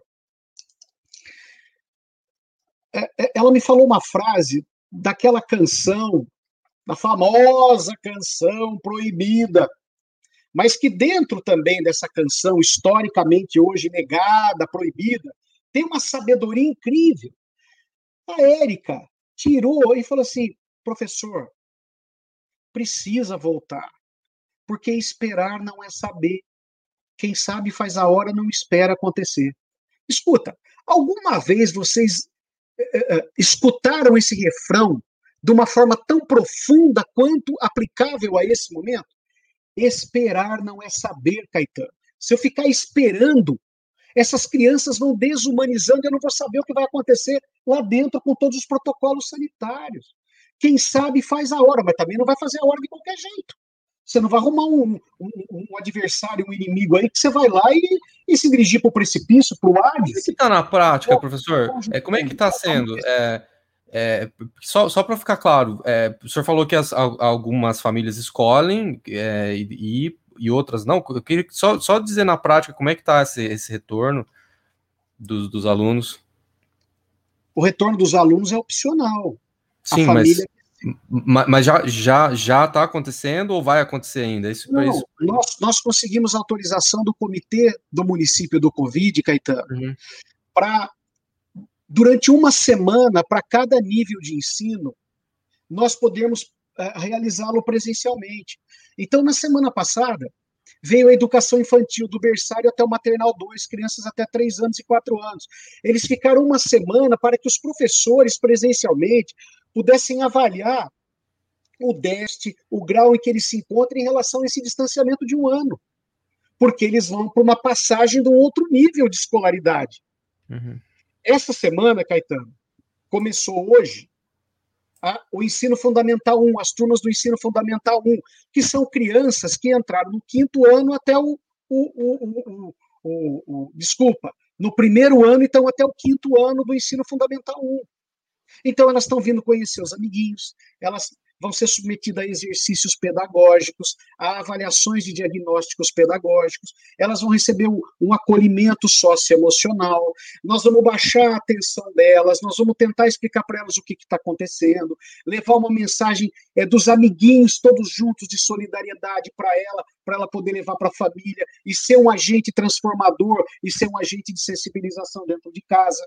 O fato dos pais trazerem as crianças para a escola já é um ato enorme de sensibilização e responsabilidade, Caetano. Está tendo adesão? Como é que está a presença, a presença das pessoas? Caetano, as aulas regulares presenciais não estão autorizadas. Uhum. Nós só voltaremos assim que as autoridades públicas permitirem. Sem isso, nós não voltaremos. Tá, e o que está acontecendo então é esse encontro, é um convívio, mas não é só essa socialização, não é uma. É para deixar claro para as pessoas que estão vendo, isso, as crianças não estão entrando na sala de aula e não, mantendo não, contato elas, com... sala, elas estão na sala de aula, estão frequentando o intervalo, estão frequentando tudo durante uma semana só. Só, só tá, durante uma tá. semana. Só que o que está se trabalhando nessa semana não são os conteúdos tradicionais que normalmente se faz de apresentação. Nós estamos trabalhando um diagnóstico para ver o distanciamento pedagógico, o grau de afeto e acolhimento socioafetivo que cada uma das crianças estão precisando para que elas possam é, é, é, encontrar o fio da meada no nível de ensino que elas estão entrando agora. E, e os pais estão levando as crianças? Sim, a, 80, a maioria levou? Teve gente que, imagino que teve gente que não foi. 84% de presença. Tá, doutor Mas não é obrigatório. No primeiro dia da educação infantil foram 60%. Os pais foram lá, viram, saiu aqui, não sei o que lá. Ou teve uma criança que veio, não estava legal, mata na fixação da temperatura, volta para casa, fica bicudo, fica bravo, critica a escola. É assim, é assim. Pô, graças a Deus que é assim, porque as pessoas estão vivas. Elas estão trazendo suas mensagens humanizadoras para nós, suas angústias, dificuldades, e nós temos que ser ouvido, olhos, boca, nariz, tato, tudo para eles. Estamos tá de olho ali o tempo inteiro.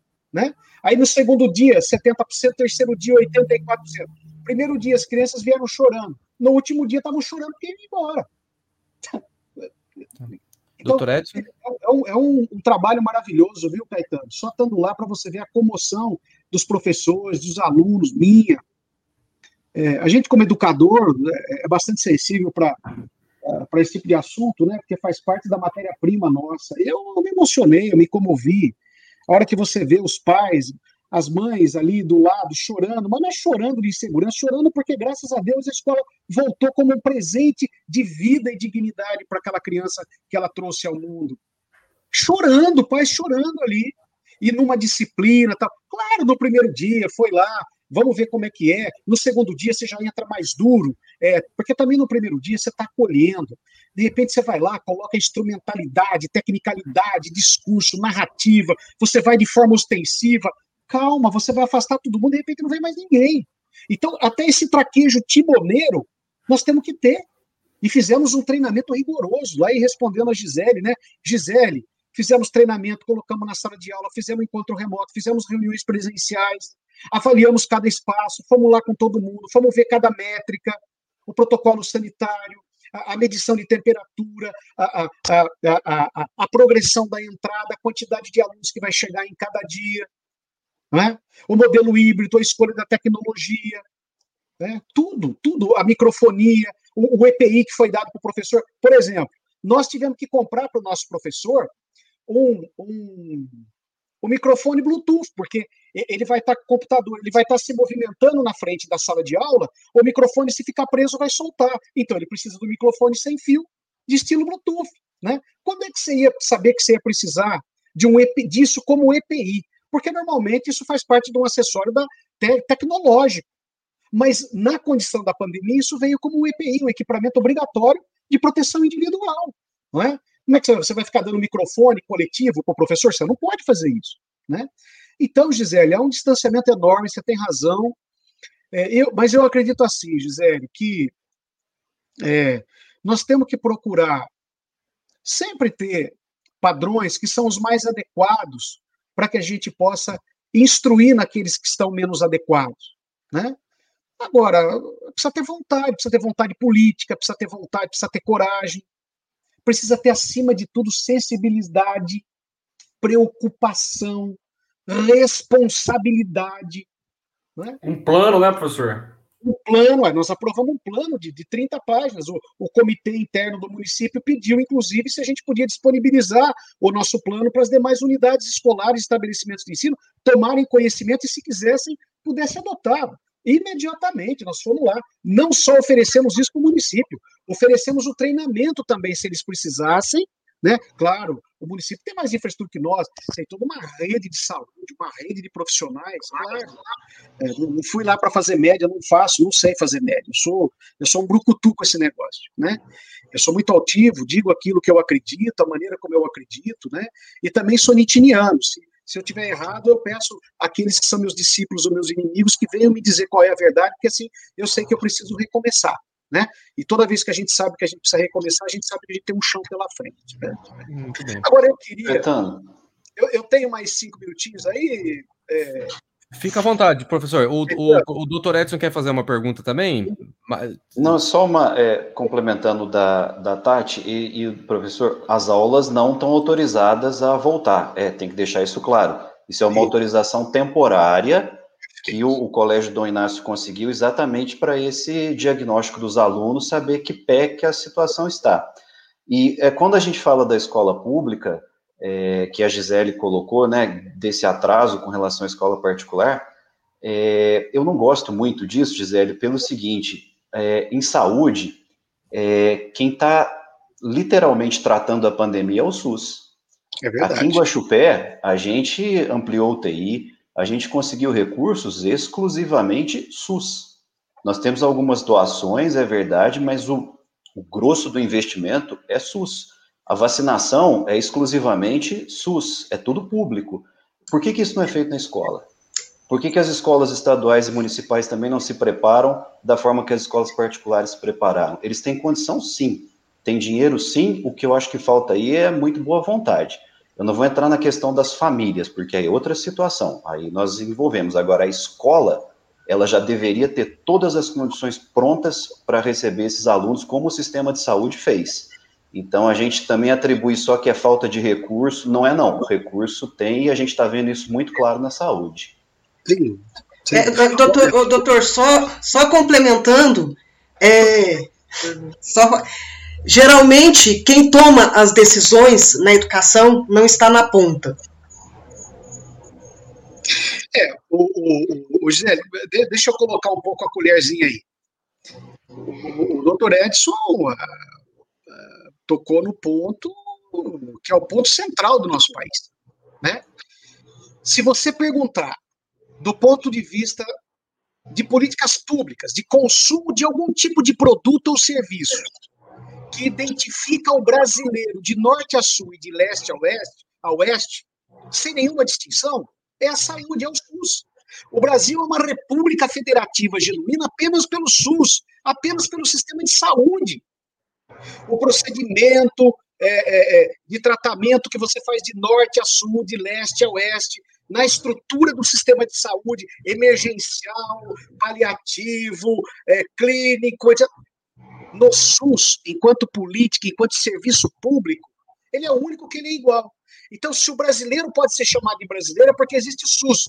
Ele devia ser chamado, eu não sou brasileiro, eu sou susiano, porque é a única coisa que identifica o brasileiro no nosso país. Não existe outra política pública é, de, de complexidade e homogeneidade, igualdade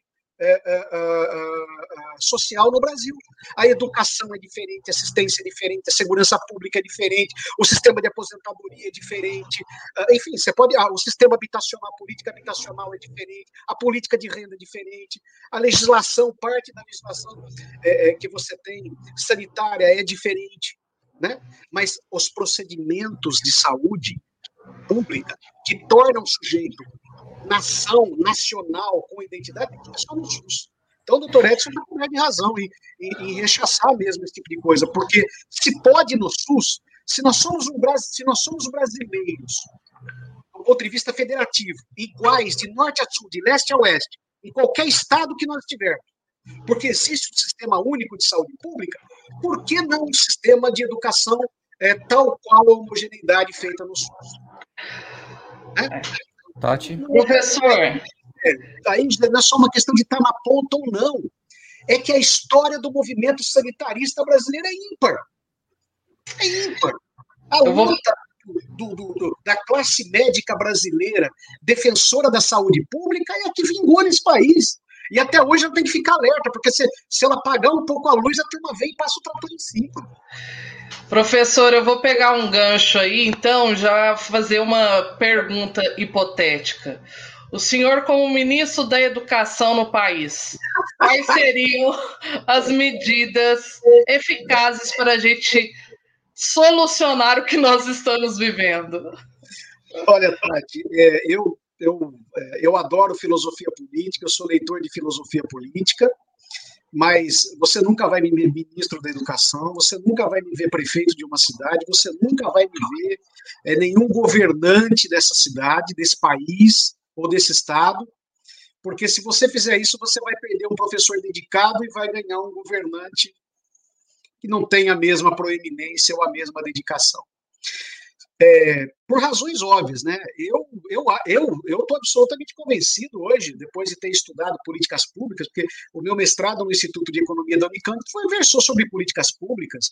Eu tive a alegria de ter os melhores professores que um país pode ter na área de gestão de políticas públicas, né? E digo isso com muito gosto e de todos os lados. Eu tive um professor que, que era vinculado, que, que, que tinha um pensamento liberal, é, outro da, da, da extrema direita, outro da extrema esquerda, outro do centro, um que era é, vinculado de todas as, as, as, as, abordagens teóricas, nós tivemos a felicidade de poder discutir e debater é, é, é, o conjunto das políticas públicas, né? Mas o problema do Brasil hoje, Tati, a meu ver, eu estou muito convencido, ele se reside no problema do sistema eleitoral de representação e do sistema partidário. Sabe? É ali que está o problema. O ministro pode ter a melhor ideia do mundo. Vai lá na Câmara e vê se ele tem maioria, se ele consegue implementar. Pega lá a estrutura de condições de recursos orçamentários do executivo, e ver lá se ele consegue manejar aquilo para poder é, implementar as suas ideias, etc. Vai lá ver a quantidade de sabotadores políticos que estão. Então, eu estou querendo dizer assim: a saída, querida Tati, não está no presidente da República, não está no ministro da Educação. Né? Claro que essas personalidades são importantes, eles são lideranças, qual é a importância deles? A importância deles é que eles, ao assumirem um cargo dessa envergadura, eles têm que ter uma liderança que trazem com eles o que tem de melhor da sociedade brasileira para implementar as mudanças. Acontece que não, não estamos fazendo isso há anos. Há anos a gente não está conseguindo fazer isso ficam acreditando em heróis. Um porque é honesto, o outro é porque veio do movimento social, o outro é porque era intelectual, o outro porque era empresário, o outro porque vinham das forças de segurança pública, o outro. Nós ficamos acreditando em herói. Até quando nós vamos ficar acreditando em herói? Até quando? Eu, quando retornei para cá, retornei porque tinha uma liderança reconhecida professores de Guaxupé, quando eu deixei aqui depois de 12 anos, eu retornei, eu só retornei, tive condição de retornar, porque os professores que aqui estavam reconheciam, eles estavam devotando comigo um apoio, eles vieram comigo nas mudanças, nas reformulações e continuam conosco nesse processo. A gente continua tentando fazer conversas, dialogando, treinando, fazendo reuniões permanentes. Eu peço à minha equipe que fique o dia inteiro, na medida do possível, porque encheram a gente de burocracia, que faça reuniões online com os professores, que faça reunião com os funcionários. É, quando tem um mal entendido, eu, a minha prática é assim, eu quebro os ovos, eu ponho todo mundo na frente do outro e falo, por que, que você falou isso, por que, que você fez isso? Ou junta a gente ou tá fora. Porque achar que vai ter um herói que vai chegar lá e resolver, não vai, Tati. Então, agora tentando, é, é, uma vez que eu estou posicionando você de que eu não acredito numa liderança única como super-herói que tira ideias de cabeça, mas eu acredito numa liderança que traga junto com ele pessoas capazes de articularem uma ação contra o, Covid dentro das salas de aula. Que, que passe primeiro por algumas estratégias básicas. Por favor, façamos um projeto de comunicação sobre o Covid. Até hoje não tem. Não tem um projeto de comunicação federal, de comunicação estadual, de comunicação municipal, de comunicação local e institucional. Não tem. Você tem protocolo. Usa máscara, não sei o que lá, isso, a mão para isso, isso aí é, é lá na ponta. Depois que tudo aconteceu, né, você está indo lá na ponta. Está faltando uma política para explicar e sensibilizar. Segundo, Vem junto comigo e vamos ver que recurso e tecnologia a gente precisa para enfrentar. Terceiro, vem junto comigo e que nexos morais nós precisamos instituir nessa sociedade desumanizada para eles não continuarem vilipendiando as crianças. Porque está todo mundo sem nexo, sem freio. Eu não estou sendo moralista aqui, não. O sujeito fala assim: meu, já peguei o Covid, agora dane-se. E vai em tudo que é lugar, e vai em festa, e vai na praia. Puxa vida, isso é sociedade que nós esperamos para o século XXI, para o povo brasileiro? Me desculpe, mas eu não mereço isso. Eu nunca transgredi lei nenhuma e regra nenhuma. Eu sempre respeitei as pessoas a vida inteira, assim como vocês que estão na minha frente. E milhões e milhões de brasileiros fazem isso. Onde é que foram parar os freios morais do povo brasileiro? Que o é. dinheiro aqui se apoderou de tudo. O dinheiro aqui se apoderou de tudo. E o dinheiro se apoderou de tudo naquilo que é de pior o núcleo dele, que é no sistema eleitoral, no sistema partidário e no sistema de representação. É ali que está o fulcro de todo o problema. Ali que está o fulcro, de todo o problema. Sim. Entendeu? Tudo que você vai fazer, você está vendo aí, ó. É, é, é, eu falei para você, eu adoro filosofia política, mas eu não seria um péssimo do político. Eu tenho uma liderança diferente. Eu sou uma liderança educacional, eu tenho, sim, propostas políticas, mas não faço nada sozinho. Se essa boca falar e não tiver gente comigo que vem junto, pode me rifar. Eu não vou servir de nada, nem no colégio, nem no Unifeg, nem no Guaxupé, em escola nenhuma, e nem no seio da minha família. Né? Agora, eu tenho nexos morais, eu tenho valores científicos, eu tenho valores políticos, não partidários. Partidário é pequeno, é secundário. Os valores políticos são mais importantes. Exatamente que são superiores. Eu vou contar uma coisa aqui, Tati. Eu não sei, eu estou estourando tempo aí, Caetano. Eu queria falar com você. Não, professor, ó. Pode ir. Até, a, a, o, o, nosso limite é amanhã, às sete da noite, quando começa a Voz do Brasil na Rádio Comunitária. Não, eles vão ficar entojados. Até lá a gente pode ficar falando, tem que parar às sete da noite. Tati, eu vou falar, Gisele, Douglas, o Douglas com certeza já estudou isso por, por dever de ofício.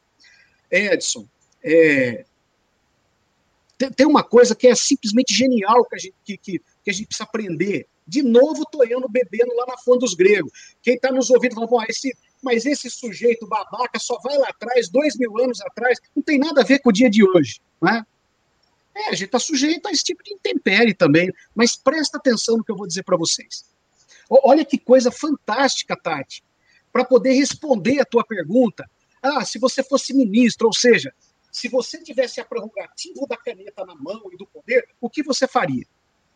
Olha só que coisa fantástica de aprendizagem que nós temos que ter. É, o que, qual a relação entre ética e política? Essa pergunta sua, Tati, no fundo, no fundo do que você me fez, né, ela está dentro de uma concepção, de uma definição que precisa ser muito clara entre ética e política. Então vamos lá. Para os gregos, que criaram o conceito de ética, claro que mudou muito. A idade moderna, a sociedade moderna uh, desmontou tudo que tinha, mas nós não podemos perder em referência o que tinha lá, que era bom. Né? Qual era o conceito de ética para os gregos? Qual que é? O que, que significa ética? A ética é a vontade individual de um sujeito colocada para a coletividade, imposta para a coletividade. É o tal do déspota, é o tal do monarca absolutista, é aquele que acha que põe um cetro, uma, uma, uma segura um cetro e põe uma coroa e está numa investidura de um cargo, e ele pode sozinho passar a vontade dele os seus desejos mais instintivos e primitivos para os outros. É aquele que impõe a sua vontade para o outro. Então a ética, o ethos, o ethos, o etói, é como se fosse uma pilastra que, que, o sujeito carrega dentro de si. Na verdade, tem um, uma metáfora. É, é, você montou uma tenda de circo. Você não tem aquele mastro gigante no meio dele? É aquele mastro gigante que tem uma certa altura, uma certa uh, largura, etc. É ele que determina como é que vai ser a cobertura da tenda. Se ela vai ser larga, se ela vai ser pequena, se ela vai ser assim, assado, triangular, se ela vai ser redonda, se ela vai ser elíptica. É esse mastro principal que dá a identidade de tudo que vai acontecer dentro daquela casa. É o etói, eto, etói, no termo antigo. Então, esse etói, cada sujeito tem dentro de si. Você tem, Tati, o, o Caetano tem. Ele foi, foi, né? Todo nós, a Gisele, todo, eu tenho. Todos nós temos uma, um pilar principal dentro da gente. Que quando acontece alguma coisa, a gente imediatamente toma atitudes com base na busca que esse pilar está dentro da gente, de valores, de nexo, de ciência, de cognição, de comportamento, de psicologia, de, de afeto, está tudo dentro da gente. Então, a ética, olha, olha agora que interessante.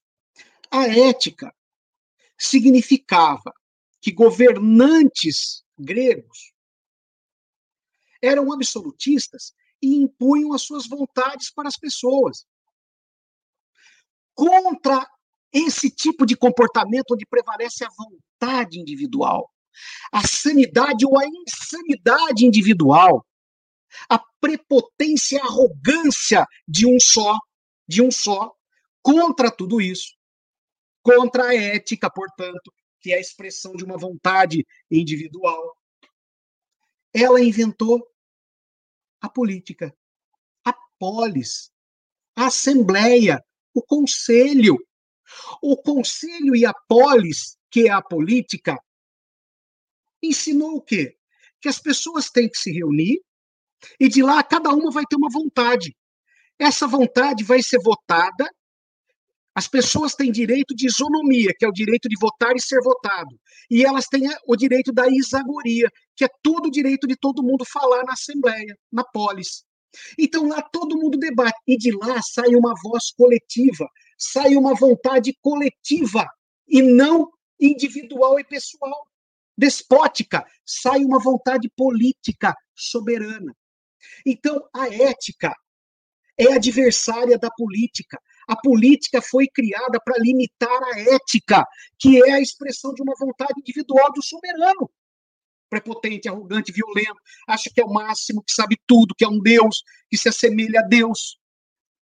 E que impõe a sua vontade despersonalizando toda uma sociedade. E quando você põe a sua vontade para o outro, você enche de medo o outro, de insegurança o outro, de incertezas o outro, que você está obrigando ele a se enquadrar na tua vontade.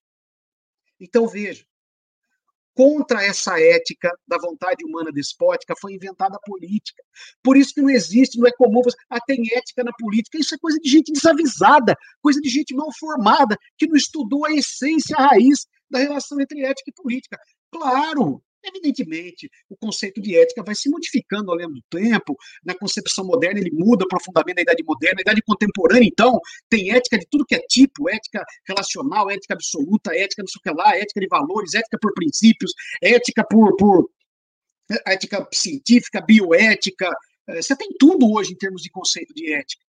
Mas a ética, ela é a antítese da política.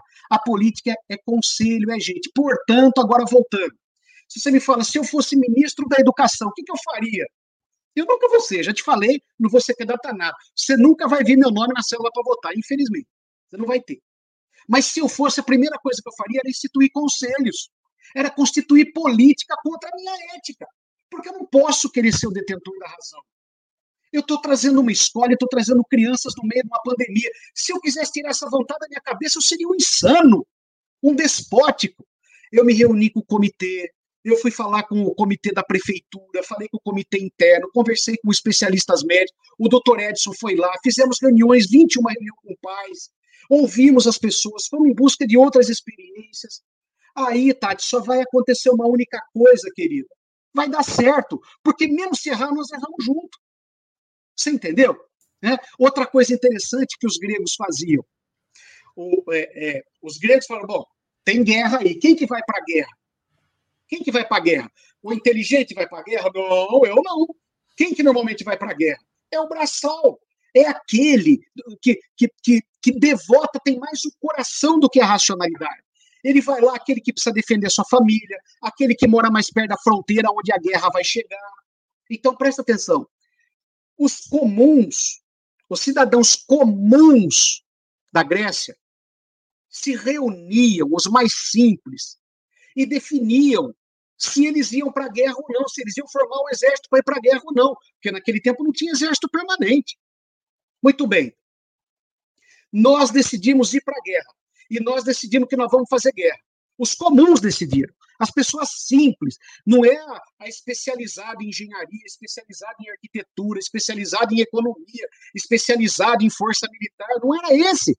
Porque essa turma não, não ia no fronte. Quem vai no fronte são os comuns são os soldados que vão para o fronte. O general vai por último, porque ele fica na estratégia.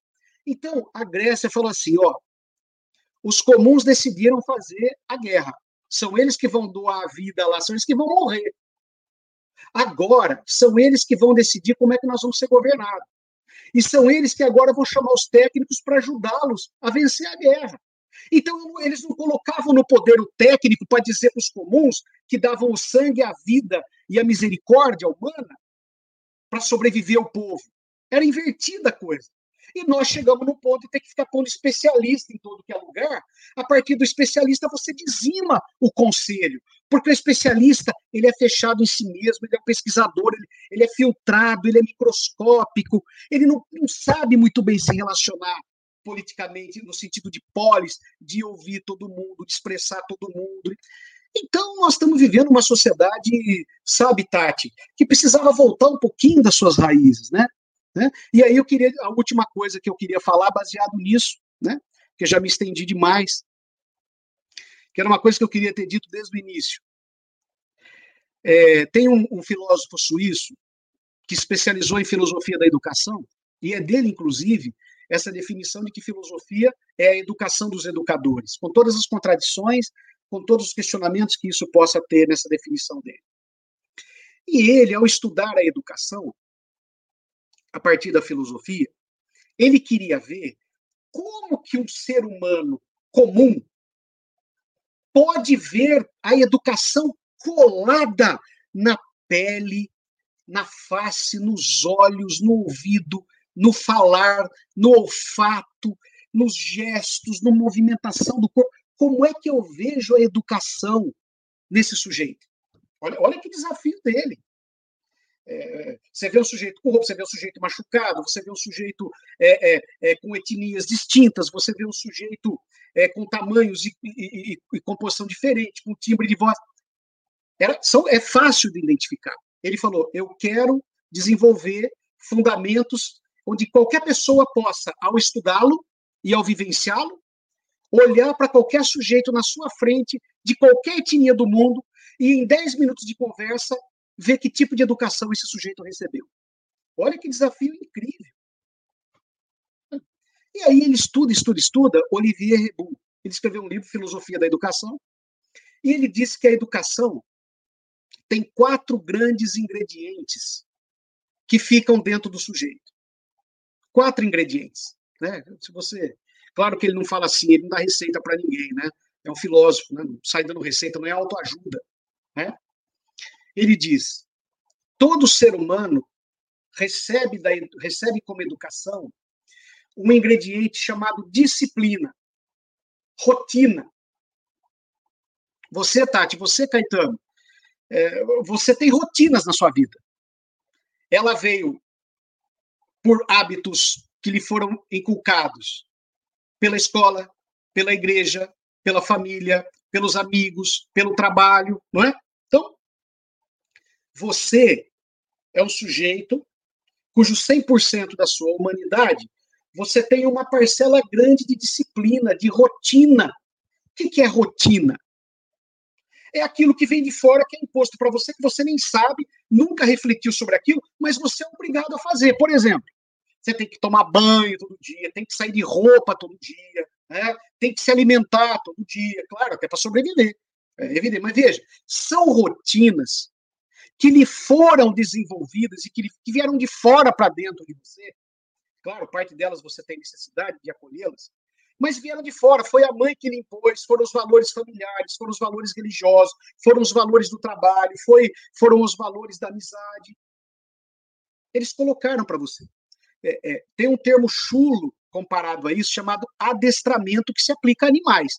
Então, eu adestro animais, eu jogo uma bolinha, ele tem a rotina de buscar e trazer para mim ele faz isso sem pensar, ele faz isso por reflexo. Ele é um autômato. Então, todos nós, claro, né, agora saindo do termo do adestramento, que é muito.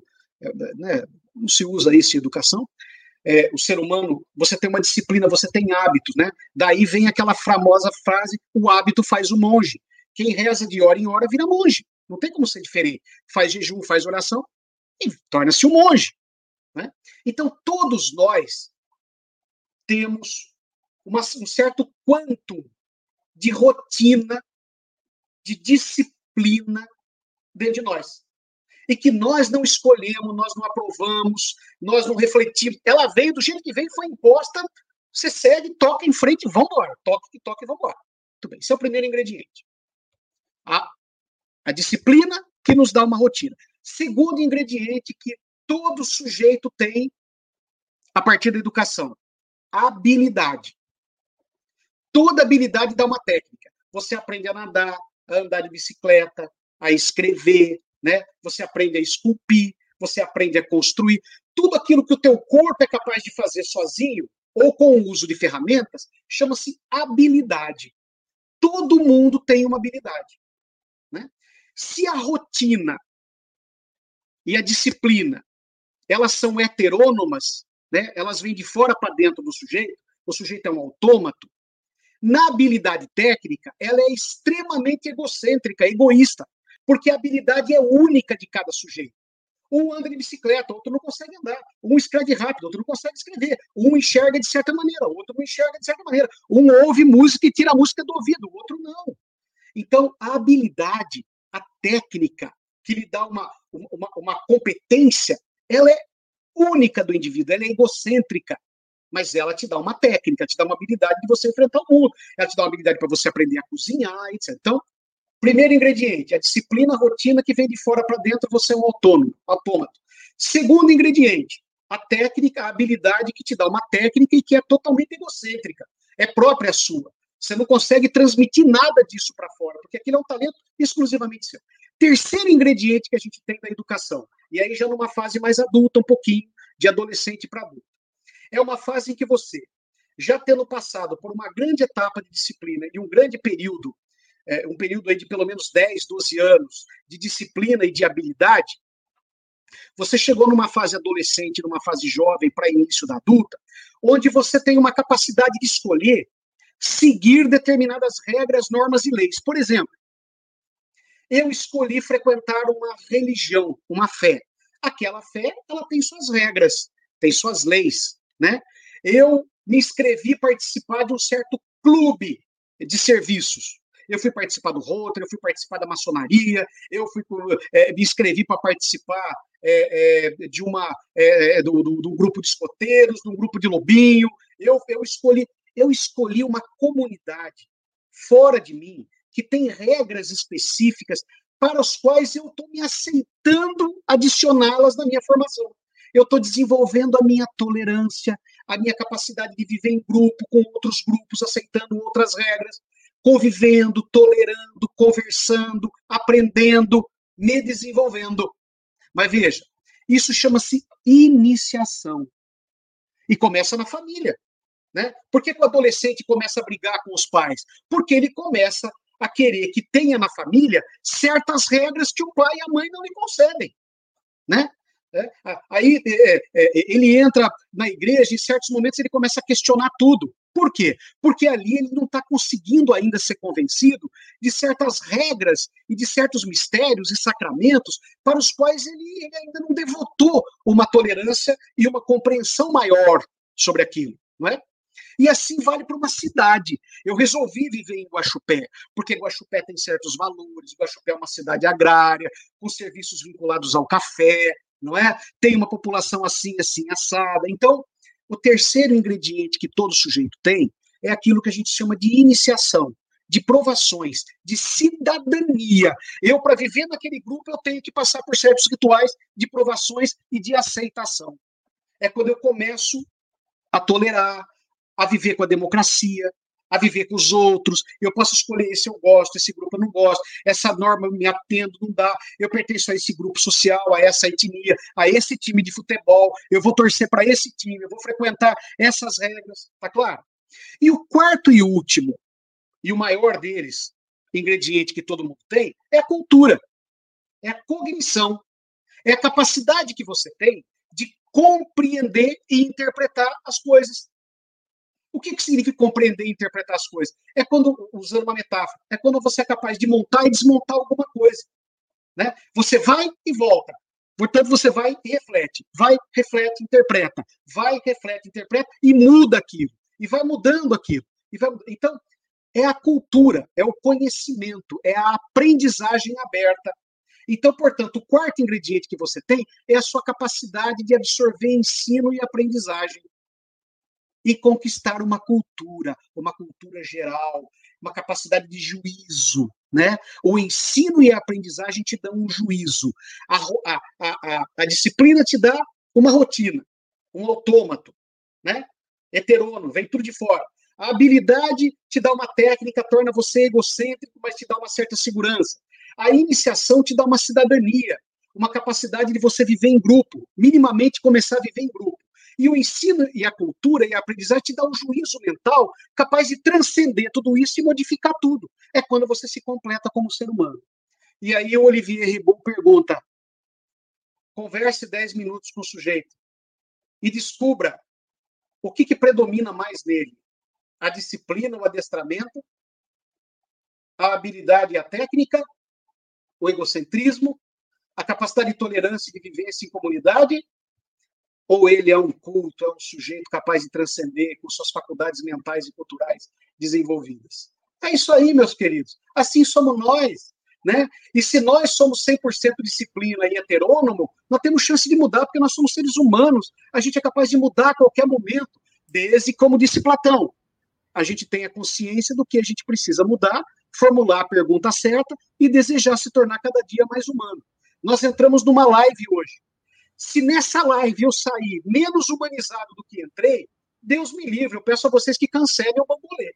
Porque o papel nosso é humanizar o homem cada vez mais. Porque educar é humanizar o homem. E o homem nunca se completa enquanto humanidade, porque ele é um sujeito aberto para o mundo. Ele é um ser relacional. Ele só existe e consegue sobreviver com seu juízo sem ficar louco e sem se tornar um animal desumanizado se ele conviver com o outro. E é isso que está faltando nos dias de hoje. Conversa, diálogo, humanidade, coragem, respeito, admiração, nexos que unam as pessoas e não as distanciam. É um pouco disso. O Bambolê hoje recebeu o professor Reginaldo Artos, reitor do Unifeg. Começou com uma entrevista, terminou com uma bela aula do professor Reginaldo Artos, aqui ao vivo, para as pessoas que estão assistindo a gente pelo Facebook, pelo YouTube, que estão ouvindo pela Rádio Comunitária. Que privilégio ouvir o professor Reginaldo ao vivo. As pessoas que quiserem compartilhar essa conversa, fiquem à vontade me senti aqui no salão do Unifeg, viu, professor? Ouvindo o senhor lá no, no, no, alto ali, fazendo uma palestra, dando uma aula, achei muito interessante, muito bom. Próximo Bambolê vai ser segunda-feira, a gente já tem a confirmação da presidente da Sociedade Esportiva Guaxupé, que vai conversar conosco, a Rosemary Clemente Benício, dia 1 de maio, vai estar tá 1 de março, vai estar tá com a gente agora, segunda-feira, às 8 horas, no próximo Bambolê. Quem quiser ajudar a gente a manter o projeto no ar, é só entrar aí no apoia.se barra Bambolê Guaxupé, que é a nossa vaquinha virtual, nosso financiamento coletivo para manter esse projeto de pé e pagar o servidor de vídeo que a gente precisa. Caetano, Opa! Eu ser um sócio imediato disso. Muito obrigado, professor. Muita alegria. A gente agradece muito a Tati Abrão, a Gisele Bileia, o Douglas Rodrigues, que fazem parte da bancada do Bambolê, o Dr. Edson, que já está quase fazendo parte da bancada fixa aqui do Bambolê também. Hoje Ufa. participou conosco como entrevistador, como consultor, como comentarista também. E o nosso muitíssimo obrigado ao professor Reginaldo Artos por atender o nosso convite e conversar conosco, com nós cinco e com as centenas de pessoas que assistiram esse vídeo desde o início nas nossas redes sociais e pelas páginas que retransmitem a gente. Muitíssimo obrigado. Eu, eu que agradeço, Caetano, a generosidade de vocês, a paciência e, e esse calor humano, né? Tem uma frase do filósofo proibido hoje em dia de falar, chamado Antônio Gramsci, né? Esse sujeito cunhou uma frase fantástica. Em momentos de dificuldades e de crise, nós devemos seguir a crítica da razão, mas ela deve ser comedida e compensada com o otimismo da vontade. Nós temos que ter mais otimismo da vontade para fazer essa travessia tão importante que a gente precisa nesse momento. Obrigado, fiquem com Deus, um grande abraço a vocês e me senti muito feliz no Bambolê e desejo que vocês tenham muitíssimo mais sucesso do que já começaram. E conte comigo para poder divulgar esse apoio a todos vocês aí. Obrigado. Muito obrigado. Até uma próxima. Obrigado. Tchau, gente. Tchau, um abraço. Obrigado.